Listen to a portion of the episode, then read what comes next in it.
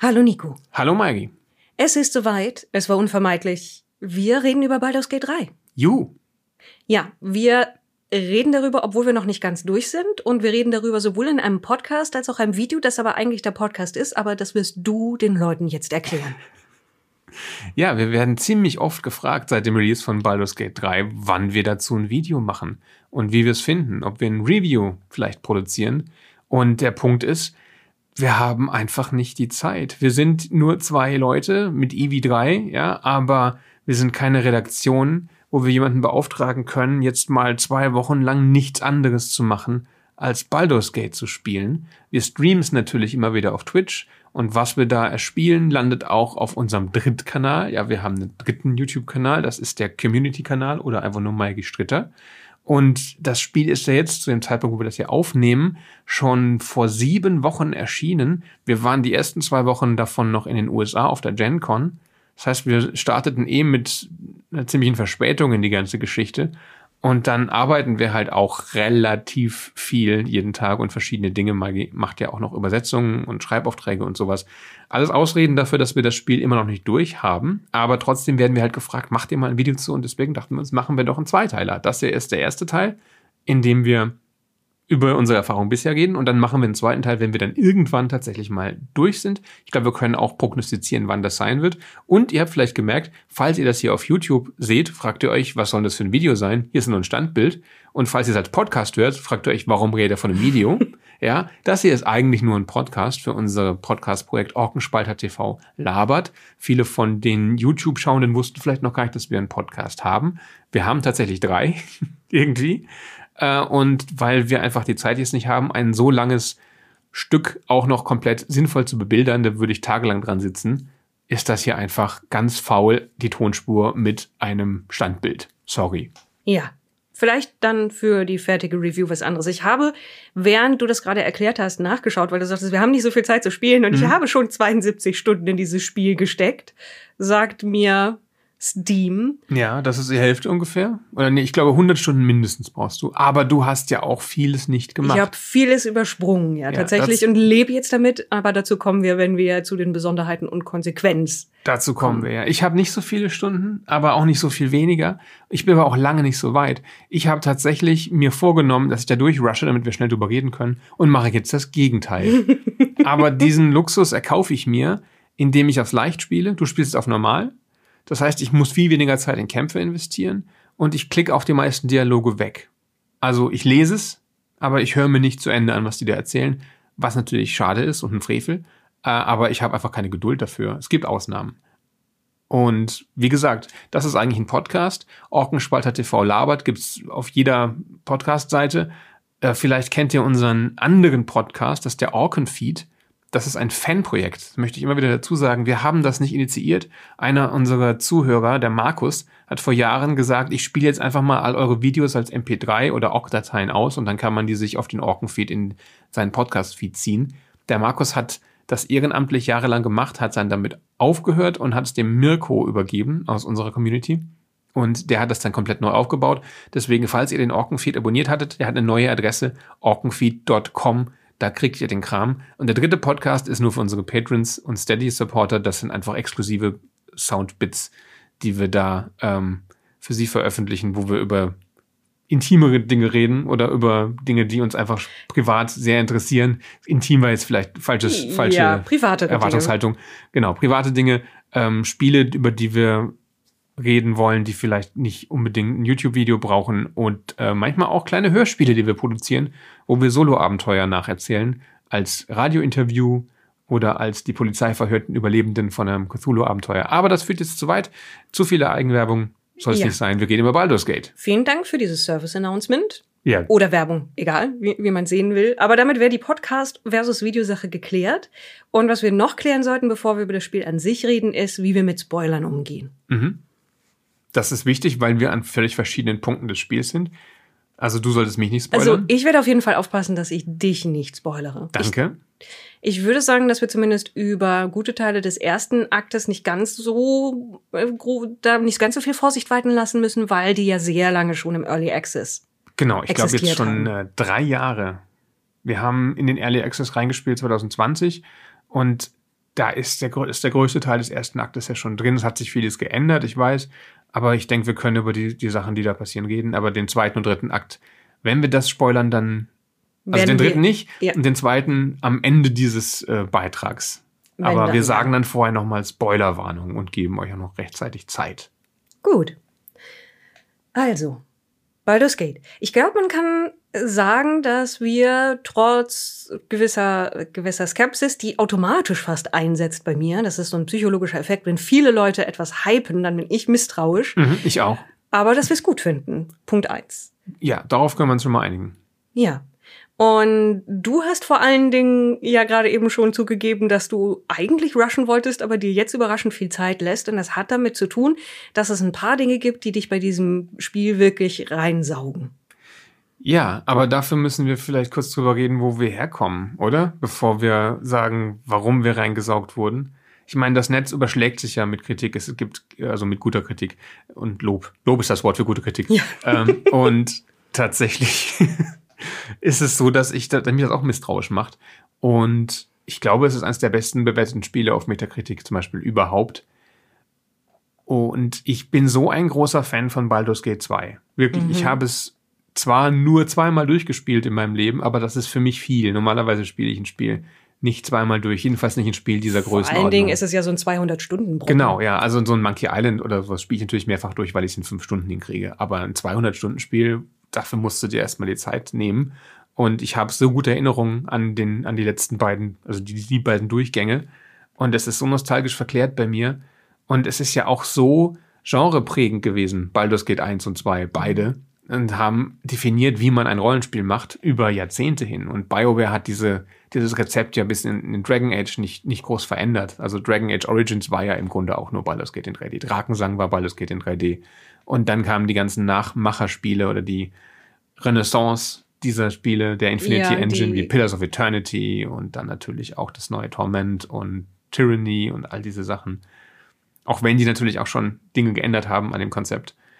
Ähm, von daher dachte ich mir, das kann eine andere Firma doch überhaupt nicht hinkriegen, so ein geiles Spiel zu machen. Vor allem eine europäische Firma. Ich habe da auch ein bisschen wenig Glauben an, an die europäische Spielindustrie vielleicht. Ich- okay, das sind BioWare sind ja Kanadier, ne? Man und muss auch- haben Engl amerikanisches Geld im, im Nacken. Ja, aber man muss auch dazu sagen, dass du ja die Original Sin-Spiele keins davon durchgespielt hast, sondern nur angespielt und dann beschlossen, dass das nichts für dich ist, was die anderen Heartbreaker-Spiele von Larian waren, wo sie alles dran gesetzt hat, haben, sie machen zu können und wo man deutlich merkt, dass die Philosophie, die hinter denen stand, auch in Baldur's Gate 3 noch erhalten ist.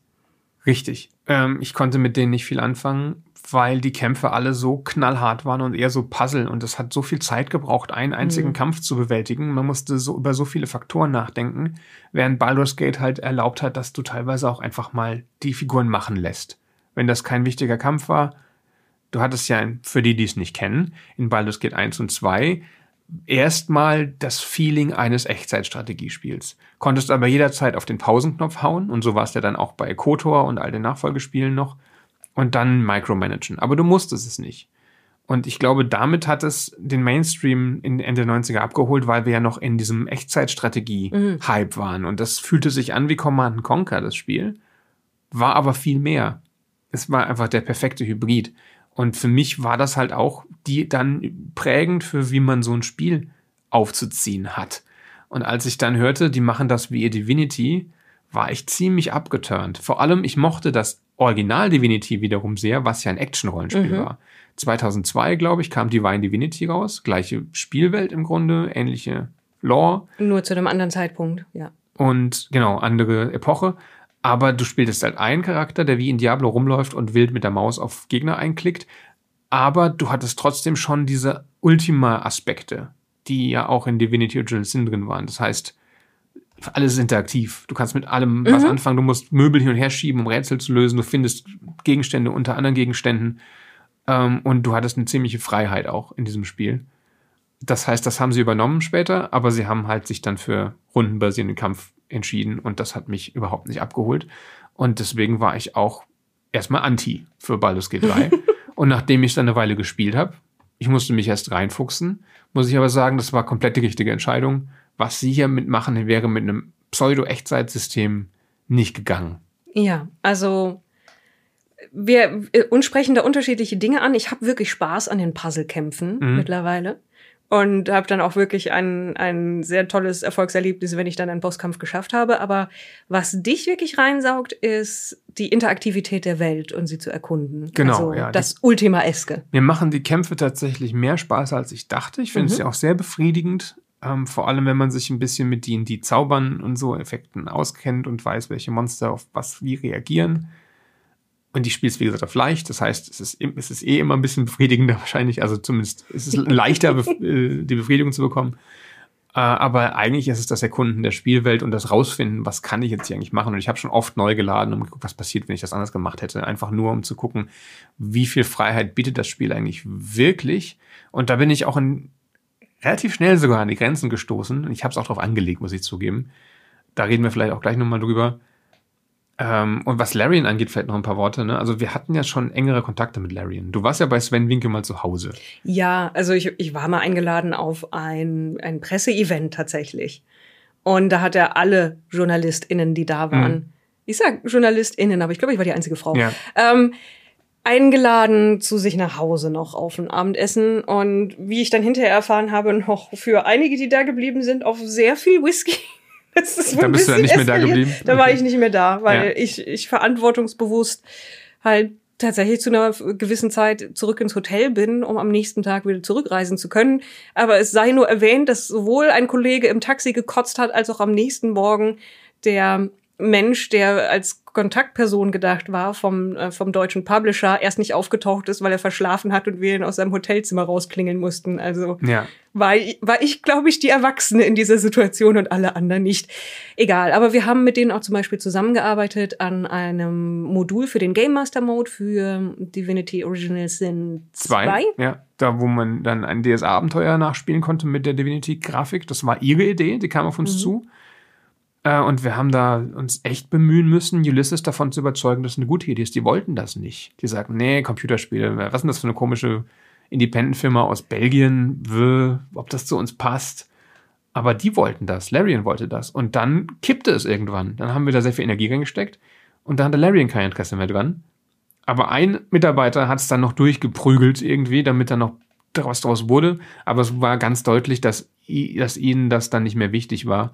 Und das war auch der Punkt, wo ich merkte, dass die ganz schnell gewachsen sind von so einer Mhm. Garagenfirma fast schon zu einem internationalen Player und dann auch kein Interesse an weiteren Kooperationen hatten. Du warst ja auch als Übersetzerin mal angefragt worden und da wurde auch nie was draus, aus den gleichen Gründen, würde ich sagen.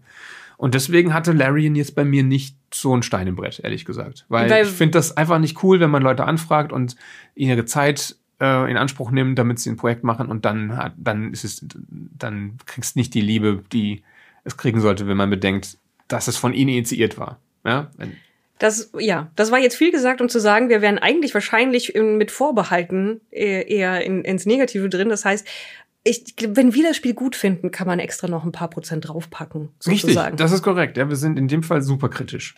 Ja. Und ich muss auch sagen, dass ich es faszinierend finde, dass sie so viel Zeit bekommen haben, das fertig zu machen. Denn man merkt in dem Spiel ziemlich schnell, dass es eigentlich parallel zu Descent into Avernus hätte erscheinen sollen, 2019. weil das zu dieser Zeit spielt und es auch Crossover sozusagen gibt zwischen diesem Abenteuer und Baldur's Gate 3. Aber wie wir alle mitgekriegt haben, ist es nicht 2019 erschienen. Das ist ja auch Unsinn, das hätte es niemals schaffen können. Nie Aber Leben. ähm, ich weiß nicht, ob sie es wirklich ernst gemeint haben. Wir reden von Baldur's Gate Descent into Avernus, einem Pen-and-Paper-Abenteuermodul für D&D 5, das 2019 erschienen ist und teilweise in Baldur's Gate spielt, aber, aber zum größten Teil ganz woanders. Nämlich in der in, Hölle. den, in der Hölle, Ja. in Avernus, also der obersten. Der Aber Hölle. auch dazu gibt es ja Querverbindungen. Genau. Und also es gab auch schon ein Magic-Set sehr viel früher, in dem Charaktere aus Baldur's Gate 3 zitiert wurden. Mhm. Also die Magic-Sets zu Baldur's Gate tatsächlich. Und man hat ihnen aber Zeit gegeben, das Spiel fertig zu machen. Und ich erinnere mich, als wir den Early Access gespielt haben, dass wir gesagt haben, ob sie die Dichte von Entscheidungen und Erzählungen aufrechterhalten oder ob das nur am Anfang so ein Showcase ist. Und wir waren da sehr misstrauisch. Ich war skeptisch. Ich dachte mir, das ist jetzt vielleicht nur im ersten Akt und dann bricht es auseinander, weil sie das einfach nicht hinkriegen, das durchzuziehen. Ja. Das wird linear werden, das Spiel am Ende. Und das Das stimmt nicht, ne? Das stimmt nicht, nein. Also ich bin jetzt relativ weit schon im dritten Akt und ich kann immer noch die ganze Zeit mich ablenken lassen vom Hauptplot, indem ich 12.000 Nebensachen mache oder den Hauptplot in unterschiedliche Richtungen lenke. Ich habe jetzt quasi die Entscheidung, will ich, will ich erst Problem A oder Problem B angehen und aus unterschiedlichen Richtungen wirken alle möglichen Leute auf mich ein, entweder A oder B zuerst zu machen oder nur A oder nur B oder gar nichts. Also es setzt dich unter Druck, aber es bietet dir auch viele Möglichkeiten und du sagst, du hast zwar die Grenzen gefunden von dem, in welchen Reihenfolgen man Dinge machen kann und wie man an äh, Questen herumtüddeln kann, bis sie nicht mehr funktionieren. Und ich habe auch ein paar Stellen gefunden, wo es dann keinen Sinn mehr ergibt, aber es ist bemerkenswert, wie viele verschiedene Dinge, die du machen kannst mit den NSCs, mit der Umgebung, mit Plot-Items, mit Storylines ja. und auch ganze Orte überspringen kannst, so wie ich es gemacht habe. Du hast habe. einiges verpasst, ja. Und das ist auch der Punkt, ähm, wo die ja, das ist jetzt ein Feature oder ein Bug, dass du Dinge überspringen kannst. ne? Das, das spricht sowohl für als auch gegen das Spiel. Weil diese Offenheit funktioniert ja in dem Fall nur, indem es dir die komplette Freiheit in einem gewissen Rahmen wegnimmt. Also die Freiheit funktioniert nur, indem es dir Freiheit wegnimmt.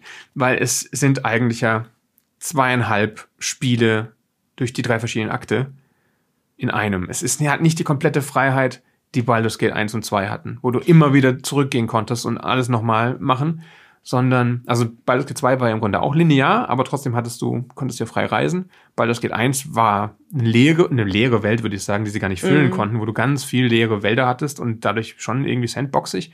Aber jetzt kannst du ja vom zweiten in den ersten Akt nur begrenzt zurückgehen. Nicht mit allen Figuren zum Beispiel. Äh, und vom dritten kommst du nicht mehr zurück. Wenn du erstmal über eine Schwelle getreten bist, kannst du die Sachen in Akt 1 und 2 nicht mehr machen, sondern du bist im dritten Akt. Also ich habe keinen Zugang mehr zu den Teleportsachen. Ich habe nicht versucht, physisch irgendwie zurückzulaufen, aber ich glaube, das geht auch nicht, weil ich quasi auf der Straße irgendwie eingesetzt werde. Aber man kann sagen, jeder Akt hat eine richtig große Hauptkarte. Hm. Und an die angegliedert sind dann Dungeons zum Beispiel. Die können teilweise auch recht groß sein, aber manche sind auch relativ klein und Zwischenteile, wo, wo dann halt größere Nebenquesten und dergleichen laufen. Aber im Grunde ist es so, du bist auf der einen großen Karte, dann bist du auf der nächsten großen Karte und dann bist du auf der dritten großen Karte. Und auf der bewegst du dich dann auch. Und ja. es ist nicht so gedacht, dass du wieder zurückgehst und es ist schon gar nicht so, dass du eine Weltkarte hast, wo du wirklich sagen kannst, ich möchte jetzt zu diesem Ort und dann bewegt sich da genau. eine kleine Linie. Das war ja am Anfang nicht klar. Ne? Also es war ja Spekulation, ob das eine große Weltkarte ist, wo man frei rumlaufen kann. Das ist es nicht. Äh, und ich verstehe auch, warum sie es gemacht haben. Nämlich der Hauptgrund ist, du bekommst ja in den weiteren Akten weitere Begleiter. Und natürlich ähm, wäre es viel mehr Aufwand, Begleiter aus Akt 3 zu nehmen und ihn in Akt 1 zu führen, damit er dort auch nochmal auf alles reagieren kann, theoretisch, mhm. was ihn aber plottechnisch eigentlich gar nichts mehr angeht. Aber wenn die Möglichkeit bestünde, müsstest du diese Figuren, für diese Figuren halt nochmal neue Zeilen schreiben und vertonen lassen, animieren und das wäre so viel Redundanz, Dinge, die dann nur vielleicht 0,1 Prozent der Spieler überhaupt sehen, dass das dadurch verhindert wird, dass das überhaupt ausprobiert wird. Und das kann ich auch völlig nachvollziehen, warum mhm. sie das machen. Und in diesem Rahmen ist die Freiheit, die das Spiel bietet, also ich wollte kurz erklären, wie es dann noch eingeschränkt ist, schon unglaublich. Also wie viel Zeit da reingegangen ist, wahrscheinlich, um Dinge zu ermöglichen, die die meisten Leute wahrscheinlich nie ausprobieren werden. Ja, es ist, irgendjemand ist immer und immer und immer und immer wieder die Entscheidungsbäume durchgegangen und hat gesagt, und was, wenn man X ausprobiert? Was ist, und wenn was, man diese Klasse ist? Oder was, wenn diese Person schon tot ist zu dem Zeitpunkt? Mhm. Oder was, äh, wenn man, wenn man den und den Pakt eingegangen ist und, oder. Wenn ich den Begleiter gar nicht dabei habe. Ja. Oder wenn ich Beispiel. den dabei habe. Ja. ja. Also, die aus einem, einem kurzen Stint im schreiben für ein Computerspiel, wo sehr, sehr einfache Entscheidungsbäume waren. Ich möchte gar nicht wissen, wie die hier aussehen. Oh mein Gott. Es, da, da wird so viel in, in jeder Cutscene abgefragt mit wer ist dabei, was hast du schon erlebt, teilweise auch welche Gegen natürlich welche Gegenstände hast du dabei, welche Klasse spielst du. Ich meine, das ist normal für ein Rollenspiel, ne? dass, ja. dass es so eine Bandbreite geben muss. Aber in dieser Tiefe, Tiefe ja. und das, das ist der Punkt, Leute sagen, es ist ein revolutionäres Spiel es, es, ist, es entwickelt ja keine neuen Mechanismen, aber es geht einfach mal 100% bei, bei Dingen, die andere Rollenspiele nur halbherzig machen. Und das ist das Revolutionäre. Ja. Also tatsächlich, dass sie sich die Zeit genommen haben, alles fertig zu machen. Alle Konsequenzen. Konsequenz, finde ich, ist generell ein wichtiges Thema, weil das Spiel macht dir relativ von Anfang an klar, wenn du eine Entscheidung triffst, kann die auch scheiße sein. Mhm. Leb damit. Ja. Oder lad neu, ja. Aber du kannst sehr schnell irgendwie es dir mit Leuten verscherzen teils oder aus, ganz, ganz schlimme Dinge auslösen oder halt dann vor Entscheidungen gestellt werden, ob du jetzt Partei A umbringst oder Partei B und dann die halbe Karte entvölkerst als Konsequenz davon. Du kannst neue Begleiter gewinnen und auch wieder verlieren. Das ist auch schön. Jedes, jeder Ort hat einen Knast. Ja. Und du weißt immer, okay, wenn ich was anderes gesagt hätte, würde ich jetzt hier landen müssen, müsste dir das Schloss knacken und dann werden der Kiste meine Sachen drin. Ja. Und das, hat, das hatten BioWare-Spieler auch schon, ne? aber meistens nur so an zwei Stellen oder so. Aber nicht überall. Ja, das Spiel ist immer darauf, darauf eingerichtet, dass du Bullshit ausprobierst. Ja. Oder dass du halt bei irgendwas versagst. Ich habe zum Beispiel ein Beispiel für dumme Dinge ausprobieren, mhm. ja. Ich habe Anfang des Spiels eine Flasche gefunden und äh, da war etwas eingesperrt. Es sagte mir, da ist was eingesperrt. Und wenn du sie aufmachst, kommt das raus. Und ich dachte mir, hm, mache ich die mal in meinem Lager auf. Mal gucken, was dann passiert. Hab vorher gespeichert und was kam raus? Ein Beholder. Und dieser Beholder ging in meinem Lager um und brachte die NSCs um, die da rumstanden. Er brachte Volo um, ja, den du tatsächlich nicht mehr brauchst, glaube ich, aber der dir bei so Nebenmissionen. Ich bin Volo später nochmal. Ja, ich weiß, er wird ja. nochmal vorkommen, aber er hätte in dem Fall auch bei mir noch was machen sollen. Und ähm, was dann passiert ist, er ist halt dann, er hat ja nur fünf Lebenspunkte oder sowas, er war sofort tot. Alle anderen im Lager haben den Beholder platt gemacht. Äh, und dann habe ich halt Volos Leiche geplündert und hatte ein paar gute Zaubersprüche dabei. Ja. Und unter anderem ein mechanisches Auge. Nein. Das er mir vielleicht noch hätte einsetzen können. Aber das war halt die Konsequenz. Ich habe dann neu geladen, weil ich mir dachte, okay, das ist schade um Volo, ja, denn ich will keine kanonischen NSTs umbringen. Äh, und habe diesen Beholder dann später beschworen, als ich noch mit einer Partie freundlich war, von der ich wusste, dass ich später gegen sie kämpfen werden müsste, in deren Lager. Und dann hat er da gewütet und hat den späteren Kampf etwas leichter gemacht dadurch. Das war natürlich gemeint von mir. Aber es hat Aber ein funktioniert. sinnvollerer Einsatz als in dem eigenen Lager. Und etwas, und etwas, was Leute in einer echten D&D-Runde ausprobieren würden. Moment, wir haben noch diese Flasche, wo ein Beholder eingesperrt ist, oder? Ich habe oder? das natürlich, ich hatte noch, ich hatte drei Artefakte, die Gegner äh, beschworen oder Monster beschwören sollten, die mir helfen. Und bei einem sagt es direkt, das funktioniert aber nur in diesem Dungeon. Das habe mhm. ich überlesen, habe es in einem Endkampf probiert, hieß, nee, geht nicht. Also okay, ich habe noch ein Artefakt das beschwört mehrere Oger. Dann hole ich das jetzt. Und dann hieß es, nee, du bist zu weit weg von den Ogern. Also dann habe ich schon gemerkt, okay, ich kann die nicht überall rufen. Ich hätte diese Ogern in der anderen Karte beschwören müssen. Das oh, hat mir das Spiel verdammt. nicht gesagt. Ich, ich habe schleppe diese, das Ogerglöckchen immer noch mit mir rum. Da hast du sehr viel Geld rausgeworfen. Es tut mir leid. Ich weiß gar nicht mehr, wo ich das her habe, aber ich habe es nicht gekauft. Bei mir war es ein Horn. Ich habe Ah, du, das, das, das Glöckchen ist äh, das anderes. Ja. Das ne, Glöckchen ist aus dem, aus dem Schartempel. Also dem also ja? ich habe zwei, zwei verschiedene Glöckchen. Bei okay. einem weiß ich noch genau, wo ich es her habe und bei dem anderen steht dabei, es ist eine kleine, also wirklich so eine Handglocke, mhm. wie so Ding, Ding, Ding, Ding, Ding, ja. äh, Zeitung kaufen mäßig. Und da steht irgendwas, e egal. Also ich habe ja. auch noch Artefakte, die Sachen beschwören und ich vergesse immer, dass ich sie habe. Mhm, genau. Und wahrscheinlich werden sie mir jetzt auch nichts mehr nützen. Und ich habe sie mir halt alle aufgehoben, weil ich mir dachte, das wird ein heftiger Kampf. Da werde ich sie jetzt benutzen. Ja. Und dann dreimal, äh, also zweimal App, einmal halt der Beholder, den hatte ich ja vorher schon verheizt. Aber ja, das, das sind halt, jetzt habe ich gerade schon Negativbeispiele aufgeführt, ne? hier hat es nicht geklappt. Aber es ist auch logisch, dass es nicht klappt, weil man ist wirklich weit weg von dem Ort, wo die Kreatur ist und es ist es ist halt D&D, ja, es ist eine High-Fantasy-Welt. Vielleicht hätte der sich auch dahin beschwören können, der Gegner. Wieso nicht? Ich meine, der Beholder hat es ja auch gekonnt. Aber dass ein Ogre das nicht kann, ergibt tatsächlich irgendwie Sinn. Witzig wäre auch gewesen, wenn er halt dann nach dem Kampf gekommen wäre. Ne? So, ich habe mich beeilt. aber das wäre zu viel verlangt. Ja.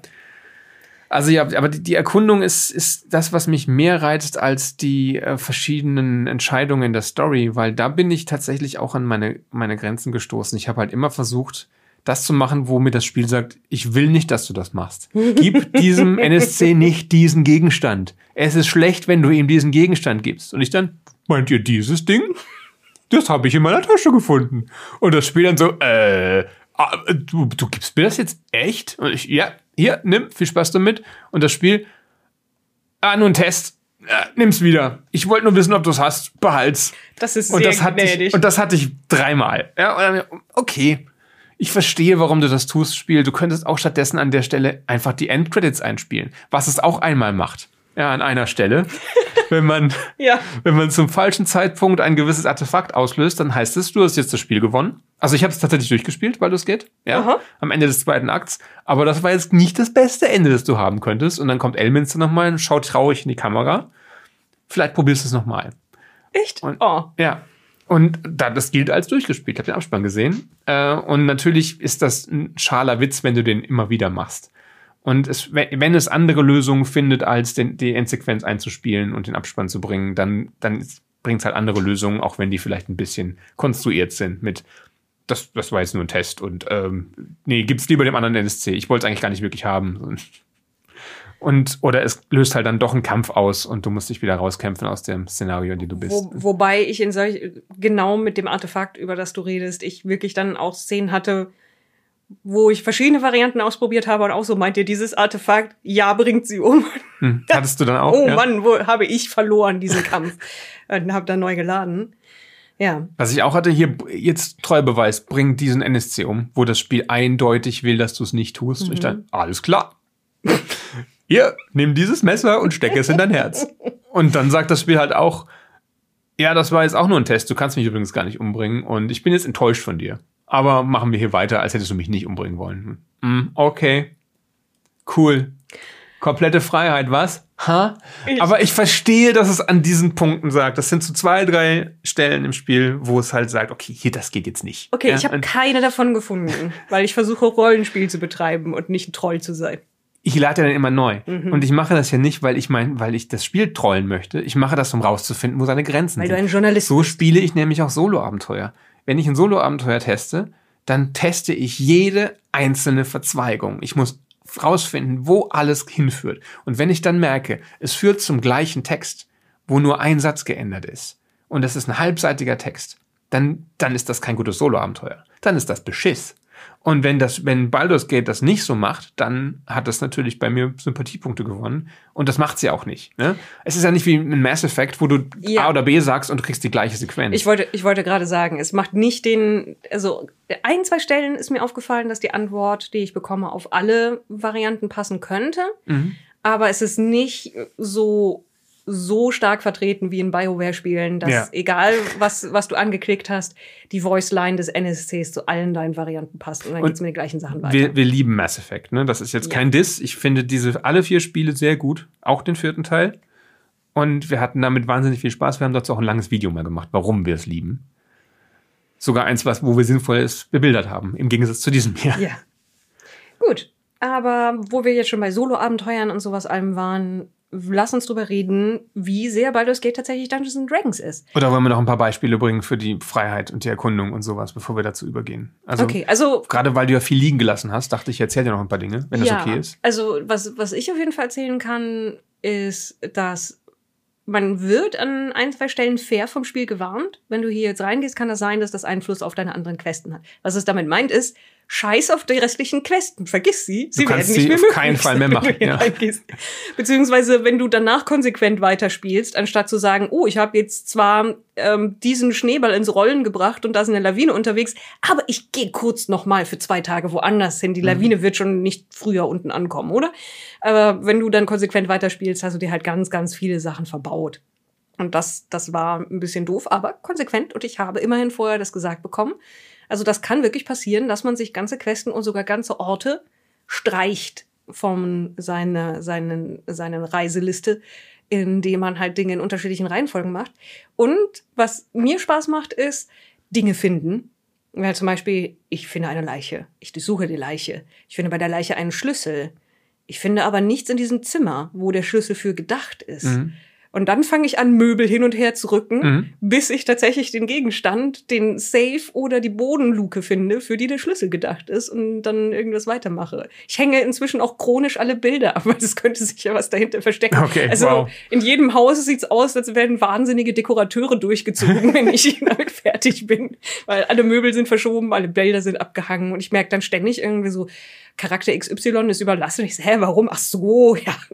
Das liegt an den 20 Ölgemälden, die ich mit mir rumschleppe aus Versehen. Gibt es denn Housing in dem Spiel? Hat man irgendwann ein eigenes Haus, wo man die wieder aufhängen kann, die 20 Ölgemälde? Nicht, dass ich wüsste, aber das ist auch noch eine Sache, was ich schön finde. Das Lager ist jedes Mal anders. Je nachdem, wenn- wo du lagerst, In welcher Region du bist, ja. Das ist tatsächlich ziemlich cool. Über das Lager müssen wir mal reden, weil das eine Komfortfunktion ist, die ich zu bemängeln habe, aber das äh, ist immer noch So. besser als in einem 20 Jahre alten Vor allen Dingen, weil in, in dem Lager gibt es eine Komfortfunktion, die bei mir ohne Erklärung aufgetaucht ist, weil ich den NSC, der sie bietet, vorher gar nicht getroffen Mhm. habe und ich war Ja, etwas Da, erschrocken. da reden wir vielleicht nachher noch drüber.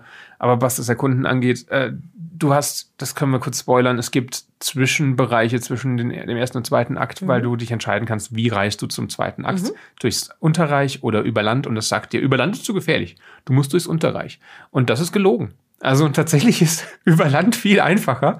Aber okay. ähm, ich bin danach nochmal zurück und habe die andere Variante ausprobiert. Da ist ein Kampf. Und das Unterreich ist halt voll von richtig krassen Monstern, weil es das Unterreich ist. Also nicht so voll, wie man erwarten könnte. Aber es, fängt, es, äh, es empfängt einen schon auf eine gemeine Art und Weise. Man kommt auf drei verschiedene Arten ins Unterreich. Das ist auch toll. Und dann wieder raus. Also wie die verschiedenen Orte miteinander verbunden sind. Und die Karten sind ja gar nicht so groß. Aber sie sind so kompakt designt, dass hinter jeder Ecke irgendwas ist. Und das ist, das löst bei mir halt diesen Erkundungsdrang aus, die Neugier. Ich will wissen, was ist denn jetzt hinter dieser Tür noch? Was ist, wenn ich diese Luke aufmache? Wo führt mich das hin? Und dann merke ich oft, ach so, das war nur eine Abkürzung da und dahin. Aber auch schön zu wissen, weil ich will mich ja orientieren können. Hier ist übrigens ein Hund im Raum, der jetzt Aufmerksamkeit möchte und ich werde deswegen den Podcast nicht abbrechen. Ich streichle den Hund nebenbei. Ich hoffe, das stört nicht. Und das ist auch eine Sache, man kann in dem Spiel einen Hund finden. Den muss man aber nicht finden, direkt am ersten Akt. Und, kann, und der ist dann, der wird dann zu einem Begleiter. Und man kann auch andere Tierbegleiter aufnehmen, die dann alle im Lager wohnen und die man teilweise beschwören kann. Das ist nicht wichtig für das Spiel, aber es ist einfach schön. Und was du zum Beispiel verpasst hast, im Unterreich kannst du eine antike Mithril-Schmiede reaktivieren.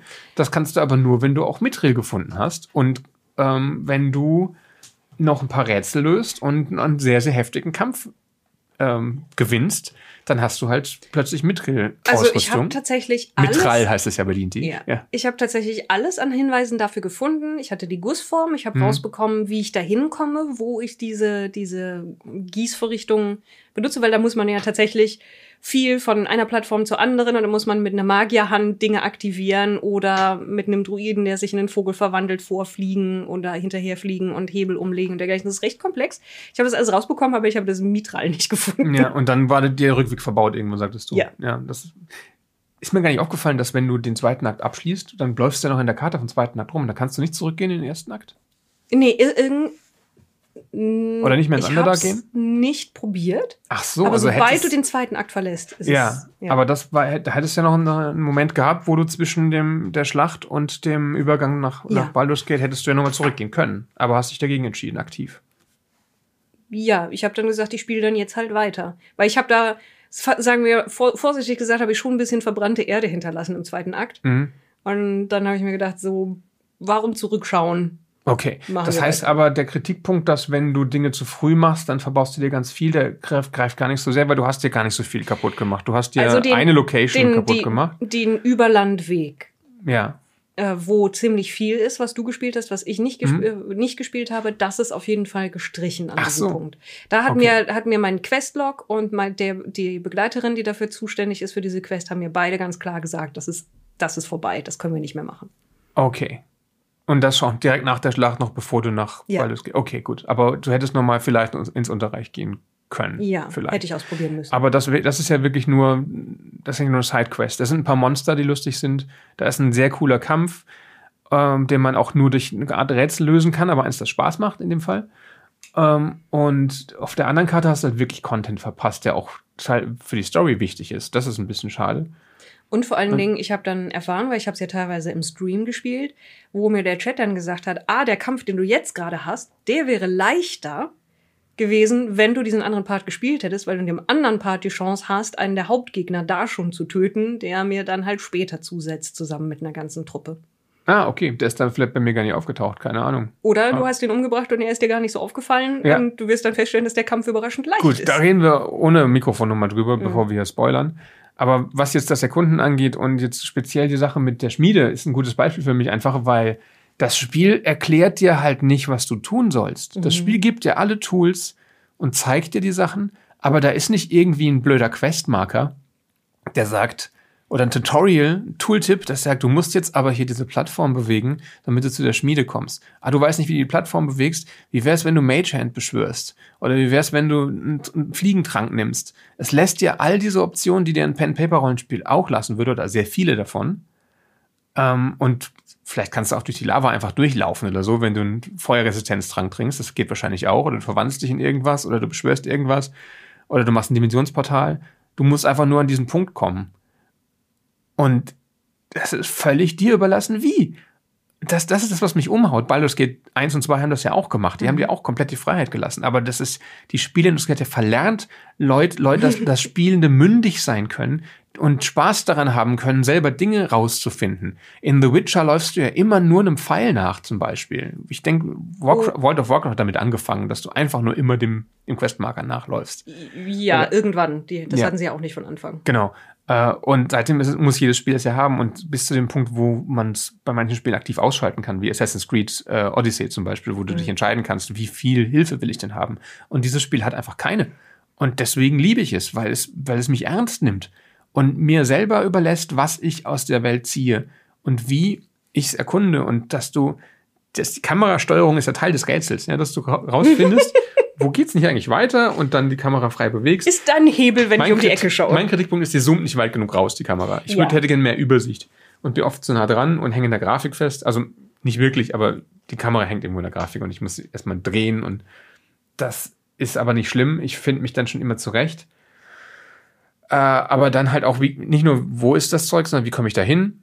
Äh, und wo, wo ist der Krempel, den ich brauche? Da sagt es mir auch sehr selten. Jetzt, zum Beispiel Mitkill musste ich halt wirklich gewinnen, indem ich bestimmte Felsen zerbröckelt habe mit der richtigen Waffe. Und da hat es mir, wenn, dann nur sehr wenig Tipps für gegeben. Oder auch im Underdark die Sache mit den magischen Geschütztürmen, die du mit antimagischen Artefakten irgendwie äh, deaktivieren musst. Kleine Spoiler weil die sonst nicht zu besiegen sind. Da musst du halt wirklich genau überlegen, was gibt mir diese Welt jetzt für Mittel und wie setze ich sie gegen sie ein. Ich, ich muss sagen, ich war da, da, da war ich tatsächlich ein bisschen pissig, weil die, diese Geschütze haben Lebenspunkte mhm. und du kannst die auch treffen und runter machen und dann reaktivieren sie sofort wieder mit der vollständigen Lebenspunktzahl. Das wirkt eher wie ein Bug. Das ist, glaube ich, auch teilweise ein Bug, ja. Als, als alles andere.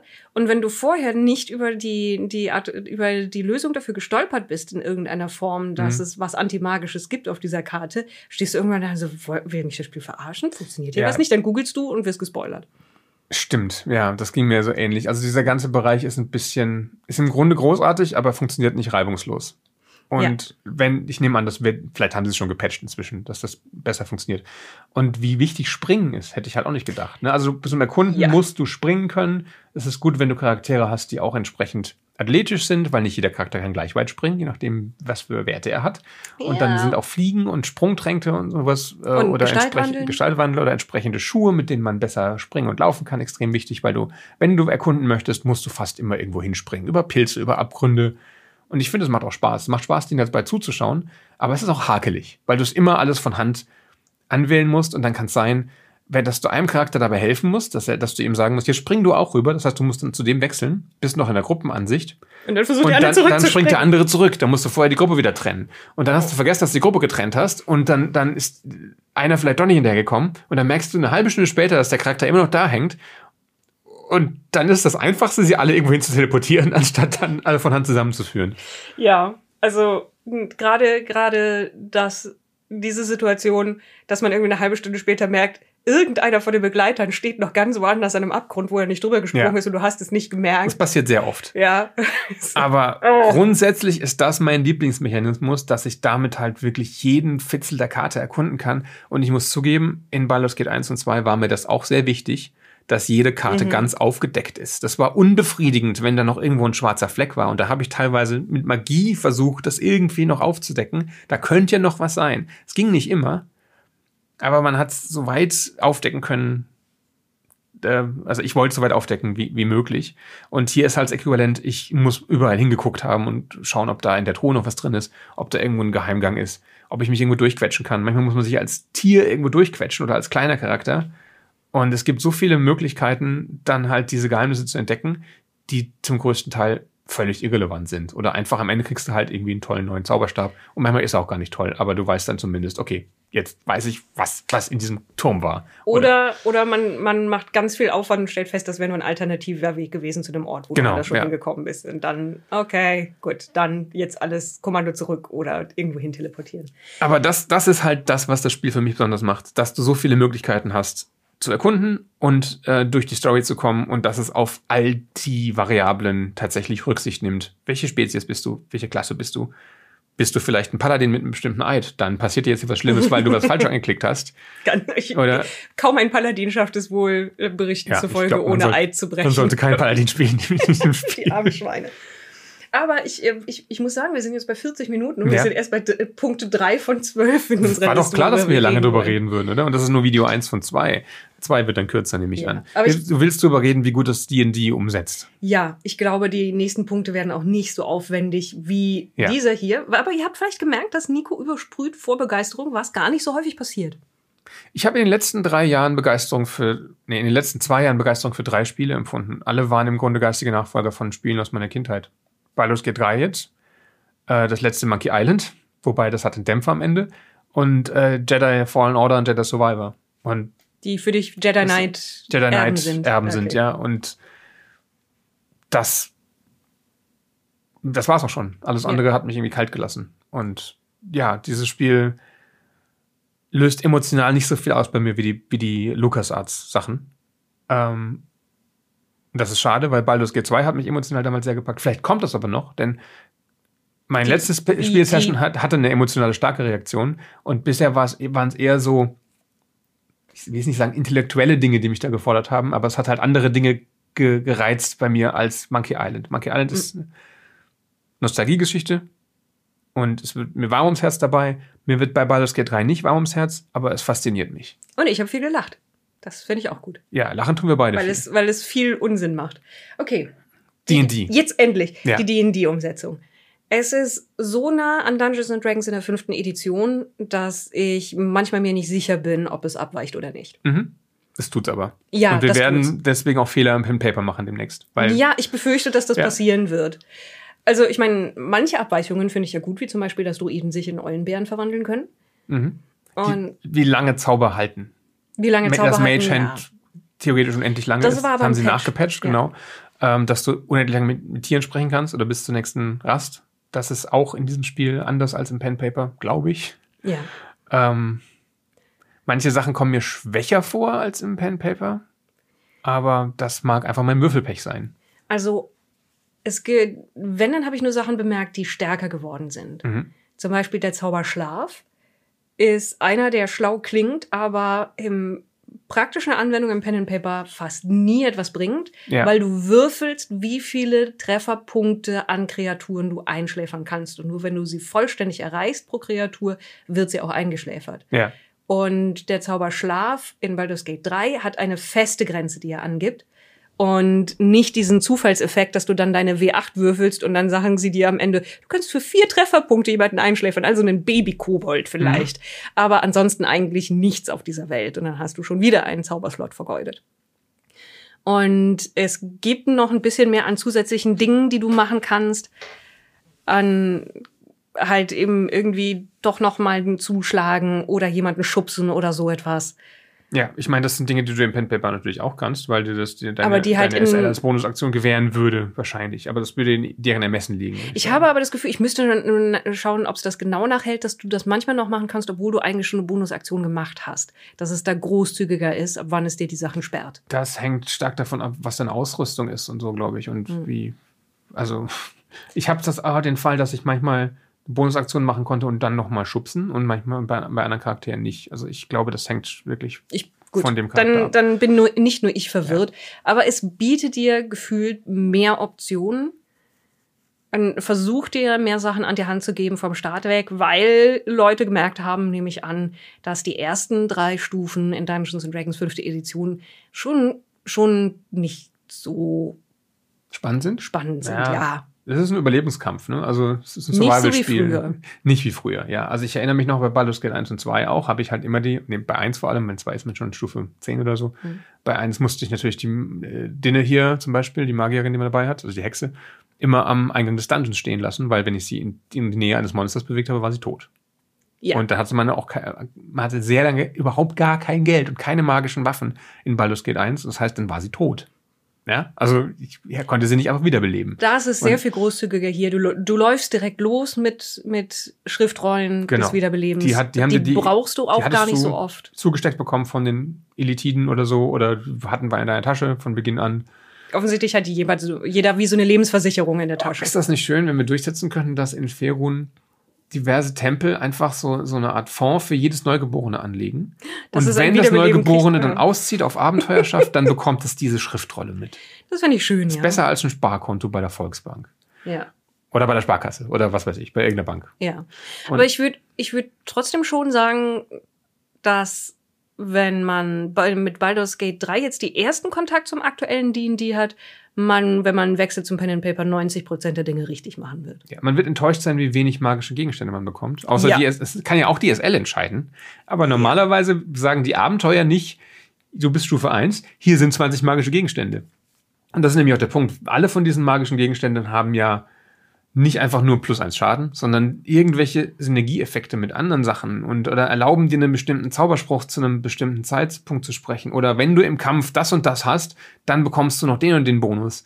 Und das macht das Ganze nochmal viel tiefer. Also das, die, die Spieltiefe wird massiv erhöht durch, Ja. durch die Gier, die man bekommt. Also die Ausrüstung. Ja, und das ist eine gute Entscheidung gewesen, weil wo das am beim Pen and Paper nicht so sehr irgendwie reinfällt, hier glaube ich wäre es ohne diese diese zusätzlichen Sachen etwas drüger. Also es würde würde der Ausrüstung Spaß fehlen und der das Barbie Püppchen Spiel, den Leuten Sachen anzuziehen oder auszuziehen, wie manche Leute auch machen. Und Darüber müssen wir auch noch reden, wo du sagtest, du warst erstaunt, dass sie so viel Zeit bekommen haben, das Spiel zu machen, aber ich denke, das war ihre eigene Entscheidung. Ich wundere mich, wo wir gerade bei D&D konsistent sind, können wir vielleicht auch darüber Mhm. reden, aber erstmal haken wir den, den Regelteil vielleicht ab, weil es gibt ja noch einen anderen Bonus, den du bekommst, außer der Ausrüstung. In Baldur's Gate 2 waren es deine Balkräfte, die Mhm. du freischalten konntest, die hattest du nicht von Anfang an. Hier sind es deine Mindflayer-Kräfte, die du sammeln kannst, indem du mehr Larven findest und dir ins Hirn setzt, ja, dann Hm. wird sich da immer so eine Grafik von einem, von einem Hirn, wo du die reinhämmerst. Ich frage mich, wie das, im, wie das dann im Lager aussieht. Bitte jetzt schneid immer die Schädeldecke ab und hämmert den Wurm da rein und dann heilt sie wieder zu. ich glaube, man isst sie. Ja, aber wie entscheidet man dann, welche Kräfte? Ist egal. Jedenfalls, je nachdem, wie viele Würmer man hat, desto mehr Sonder-Superkräfte hat man dann noch freigeschaltet, zusätzlich zu den Zaubern und den Effekten durch die Ausrüstung. Das heißt, man hat irgendwann wirklich jede Menge Buttons mit äh, Spezialkräften. Also bei mir auch, auch ich spiele eine Bardin, die hat ja jetzt nicht unglaublich viele Zauber, aber dadurch, dadurch, dass ich ihr alle diese Larven gegeben habe, hat sie halt jetzt auch so viele wie der Magier.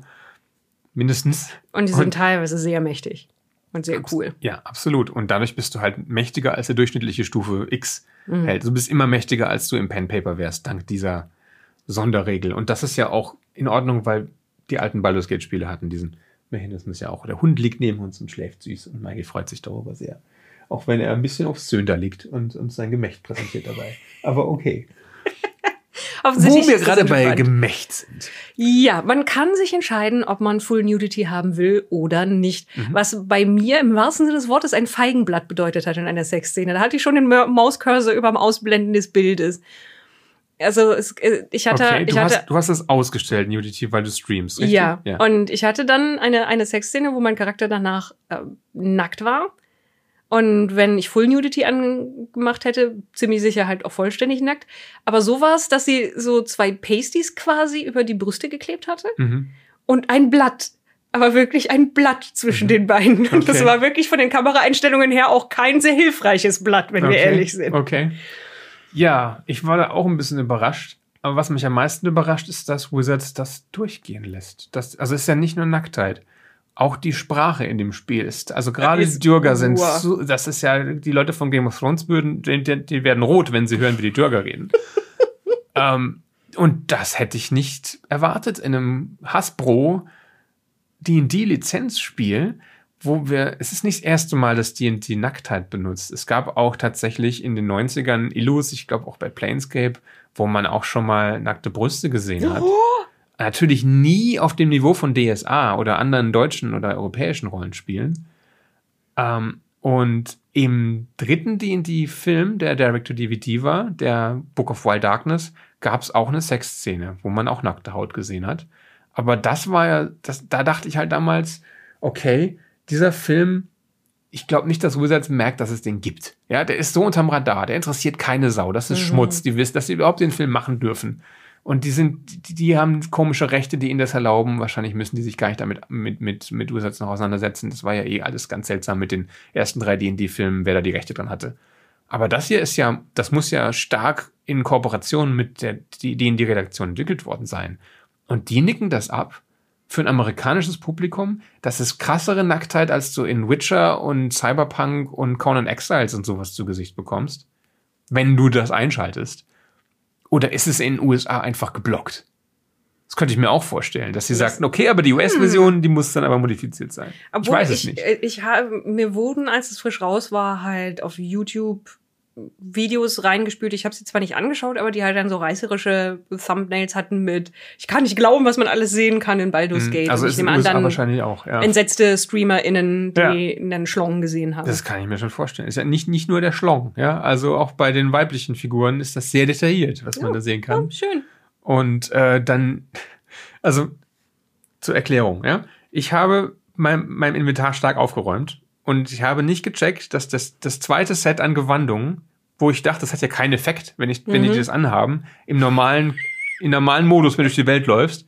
Ja, warum ist das denn da? Dann hab das mal weggepackt in meine ganzen Beutel und da bin ich ins Lager. Ja, und dann habe ich erst gecheckt, dass das das Zeug ist, das die im Lager tragen. Und wenn du es entfernst, dann sind sie halt splitternackt. Das ist schön, du hast und eine Nudistenkolonie. Und dann waren die alle komplett nackt in diesem Lager und haben sich dann auch so unterhalten und liefen da so rum und haben so ernste Gespräche geführt, mit völlig frei schwingend und teilweise auch liegend. Ja, dann lag da mein Charakter, eine Frau, auf, ihrem, auf ihrer Liege mit breiten Beinen und Astarion stand über ihr, in, wirklich mit sein, ihr seinen Pimmel ins Gesicht gehalten, in einer Szene, wo sie sich eigentlich über ernste Dinge unterhalten haben. Okay, dafür waren also die zweiten Gewandungssets. Und dann hast du sie ihnen wiedergegeben oder? Nö. ich wollte gerade sagen, nein. Ist, ist weiterhin dann, FKK. Dann, nein, dann habe ich mich entschieden, dass äh, die in den Freizeitklamotten rumlaufen oder halt in ihrer Unterwäsche oder was sie halt so als Freizeit, weil es ist ja fließender Übergang zwischen Unterwäsche und Freizeitgewandung, ja. je nachdem, wen du dann äh, noch, noch Freizeitgewandung äh, wegnimmst. Äh, Shadow Hearts normale ja. Freizeitkleidung ist schon recht unterwäschig. Na, du erbeutest irgendwann so ein, so ein ähm, Gothic äh, Lederdings da. Das ist nicht ihre normale Freizeitkleidung von, ich glaube, von irgendeiner Drow oder von oder von. Bei mir hatte sie von Anfang an da das Ledernetzoberteil. Da gibt's noch was krasseres. Ach so, ja, ja, ich weiß. Das kann man aber auch den anderen anziehen. Ja, ja, das sieht an den Männern auch toll aus. Ja, ja, das sieht super aus. Aber das hat bei mir jetzt Shadowheart an, genau. Und mhm. meine Elfe hat ihre komische grüne Elfenunterwäsche an. Mhm. Ja. Ja, aber ehrlich gesagt, den Männern habe ich alles sofort wieder angezogen. Sowas. Okay, also. Ändert das, ändert das äh, etwas über deine Wahrnehmung von einem Charakter, wenn du weißt, wie sein Pimmel aussieht? Maike, denk nach. Sie hatte eine Pause. Es nicht. Ja, okay. Ich weiß es nicht, ich müsste es austesten. Ja? Mhm. Okay. Ich habe da noch nicht drüber nachgedacht. Hm. Aber ich würde fast sagen, nein. Aber du musst es nachdenken. Aber ich musste nachdenken, ja? ja. Weil es eine Frage ist, die ich mir nicht jeden Tag stelle. Ich meine, jetzt mal der Fairness halber, bei all der Nacktheit in den Witcher-Spielen haben wir nie erfahren, wie der Penis von Geralt aussieht. Und ich finde das unfair. Okay. Wir wissen ja genau, wie Jennifer aussieht, vorn von hinten, oder wie Triss Marigold aussieht, aber Geralt, nö. Und auch die Serie hat da keine Klarheit geschaffen, überraschenderweise. Ja, jetzt haben wir sehr viel über Pimmel geredet. Ähm, aber eigentlich ging es darum, dass es bei D&D regeltechnisch recht nah dran ist. Und ja, pimmeltechnisch nicht. Inhaltlich sehr viel freizügiger, als wir gedacht hätten bei einem Lizenzprodukt. Abgesehen davon, jetzt mal über das Flair der Forgotten Realms sprechend, wie schneidet es da ab für dich? Also die, äh, der erste und der zweite Akt hätten für mich ja quasi jeder D&D-Welt spielen können. Außer von, von halt Begriffen, die reingedroppt werden. Mhm. Aber ich bin jetzt im dritten Akt, wo das Spiel sich den Namen Baldur's Gate tatsächlich verdient. Ja. Und das fühlt sich schon sehr stimmig an. Das gefällt mir. Ich habe das Gefühl, es ist mehr High Fantasy, aber das ist ja auch okay, mhm. weil D&D ja auch mehr High Fantasy jetzt ist, als es zu AD&D-Zeiten war, und wegen der Spellplague zwischendurch und und, und die, die Forgotten Realms waren immer schon mehr High Fantasy, als Baldur's Gate 1 und 2 dargestellt haben. Das stimmt eigentlich, ja. Also Kerzenburg zum Beispiel ist eigentlich viel, viel, viel krasser und viel magischer und viel seltsamer. Ich weiß nicht, wie Kerzenburg zu AD&D-Zeiten beschrieben wurde, aber jetzt ist es auf jeden Fall viel magischer, mhm. als es äh, in, in Baldur's Gate ist es ja in dem ersten Spiel einfach nur eine Burg und ja. da sind Bücher drin. Ja. Und also es ist schon ein bisschen was anderes als halt die, die hochmagische Bibliothek, in die eigentlich keiner ja. rein darf, mit einem toten Drachen unten drunter und so. Ich meine, klar, die, die in die vier, auch wenn alle sagen, es ist nicht kanonisch, alles geredconnt worden, ist die, es sind ja die Folgen zu spüren. Es sind ja neue Spezies nach Faerun gekommen. Ich meine, klar, die äh, Tabaxi hatten wir theoretisch vorher auch schon und Arakokra und sowas, aber die spielen halt keine Rolle. Aber jetzt haben wir halt auch Drachenblütige, die mhm. es vor der Spellplague nicht gab.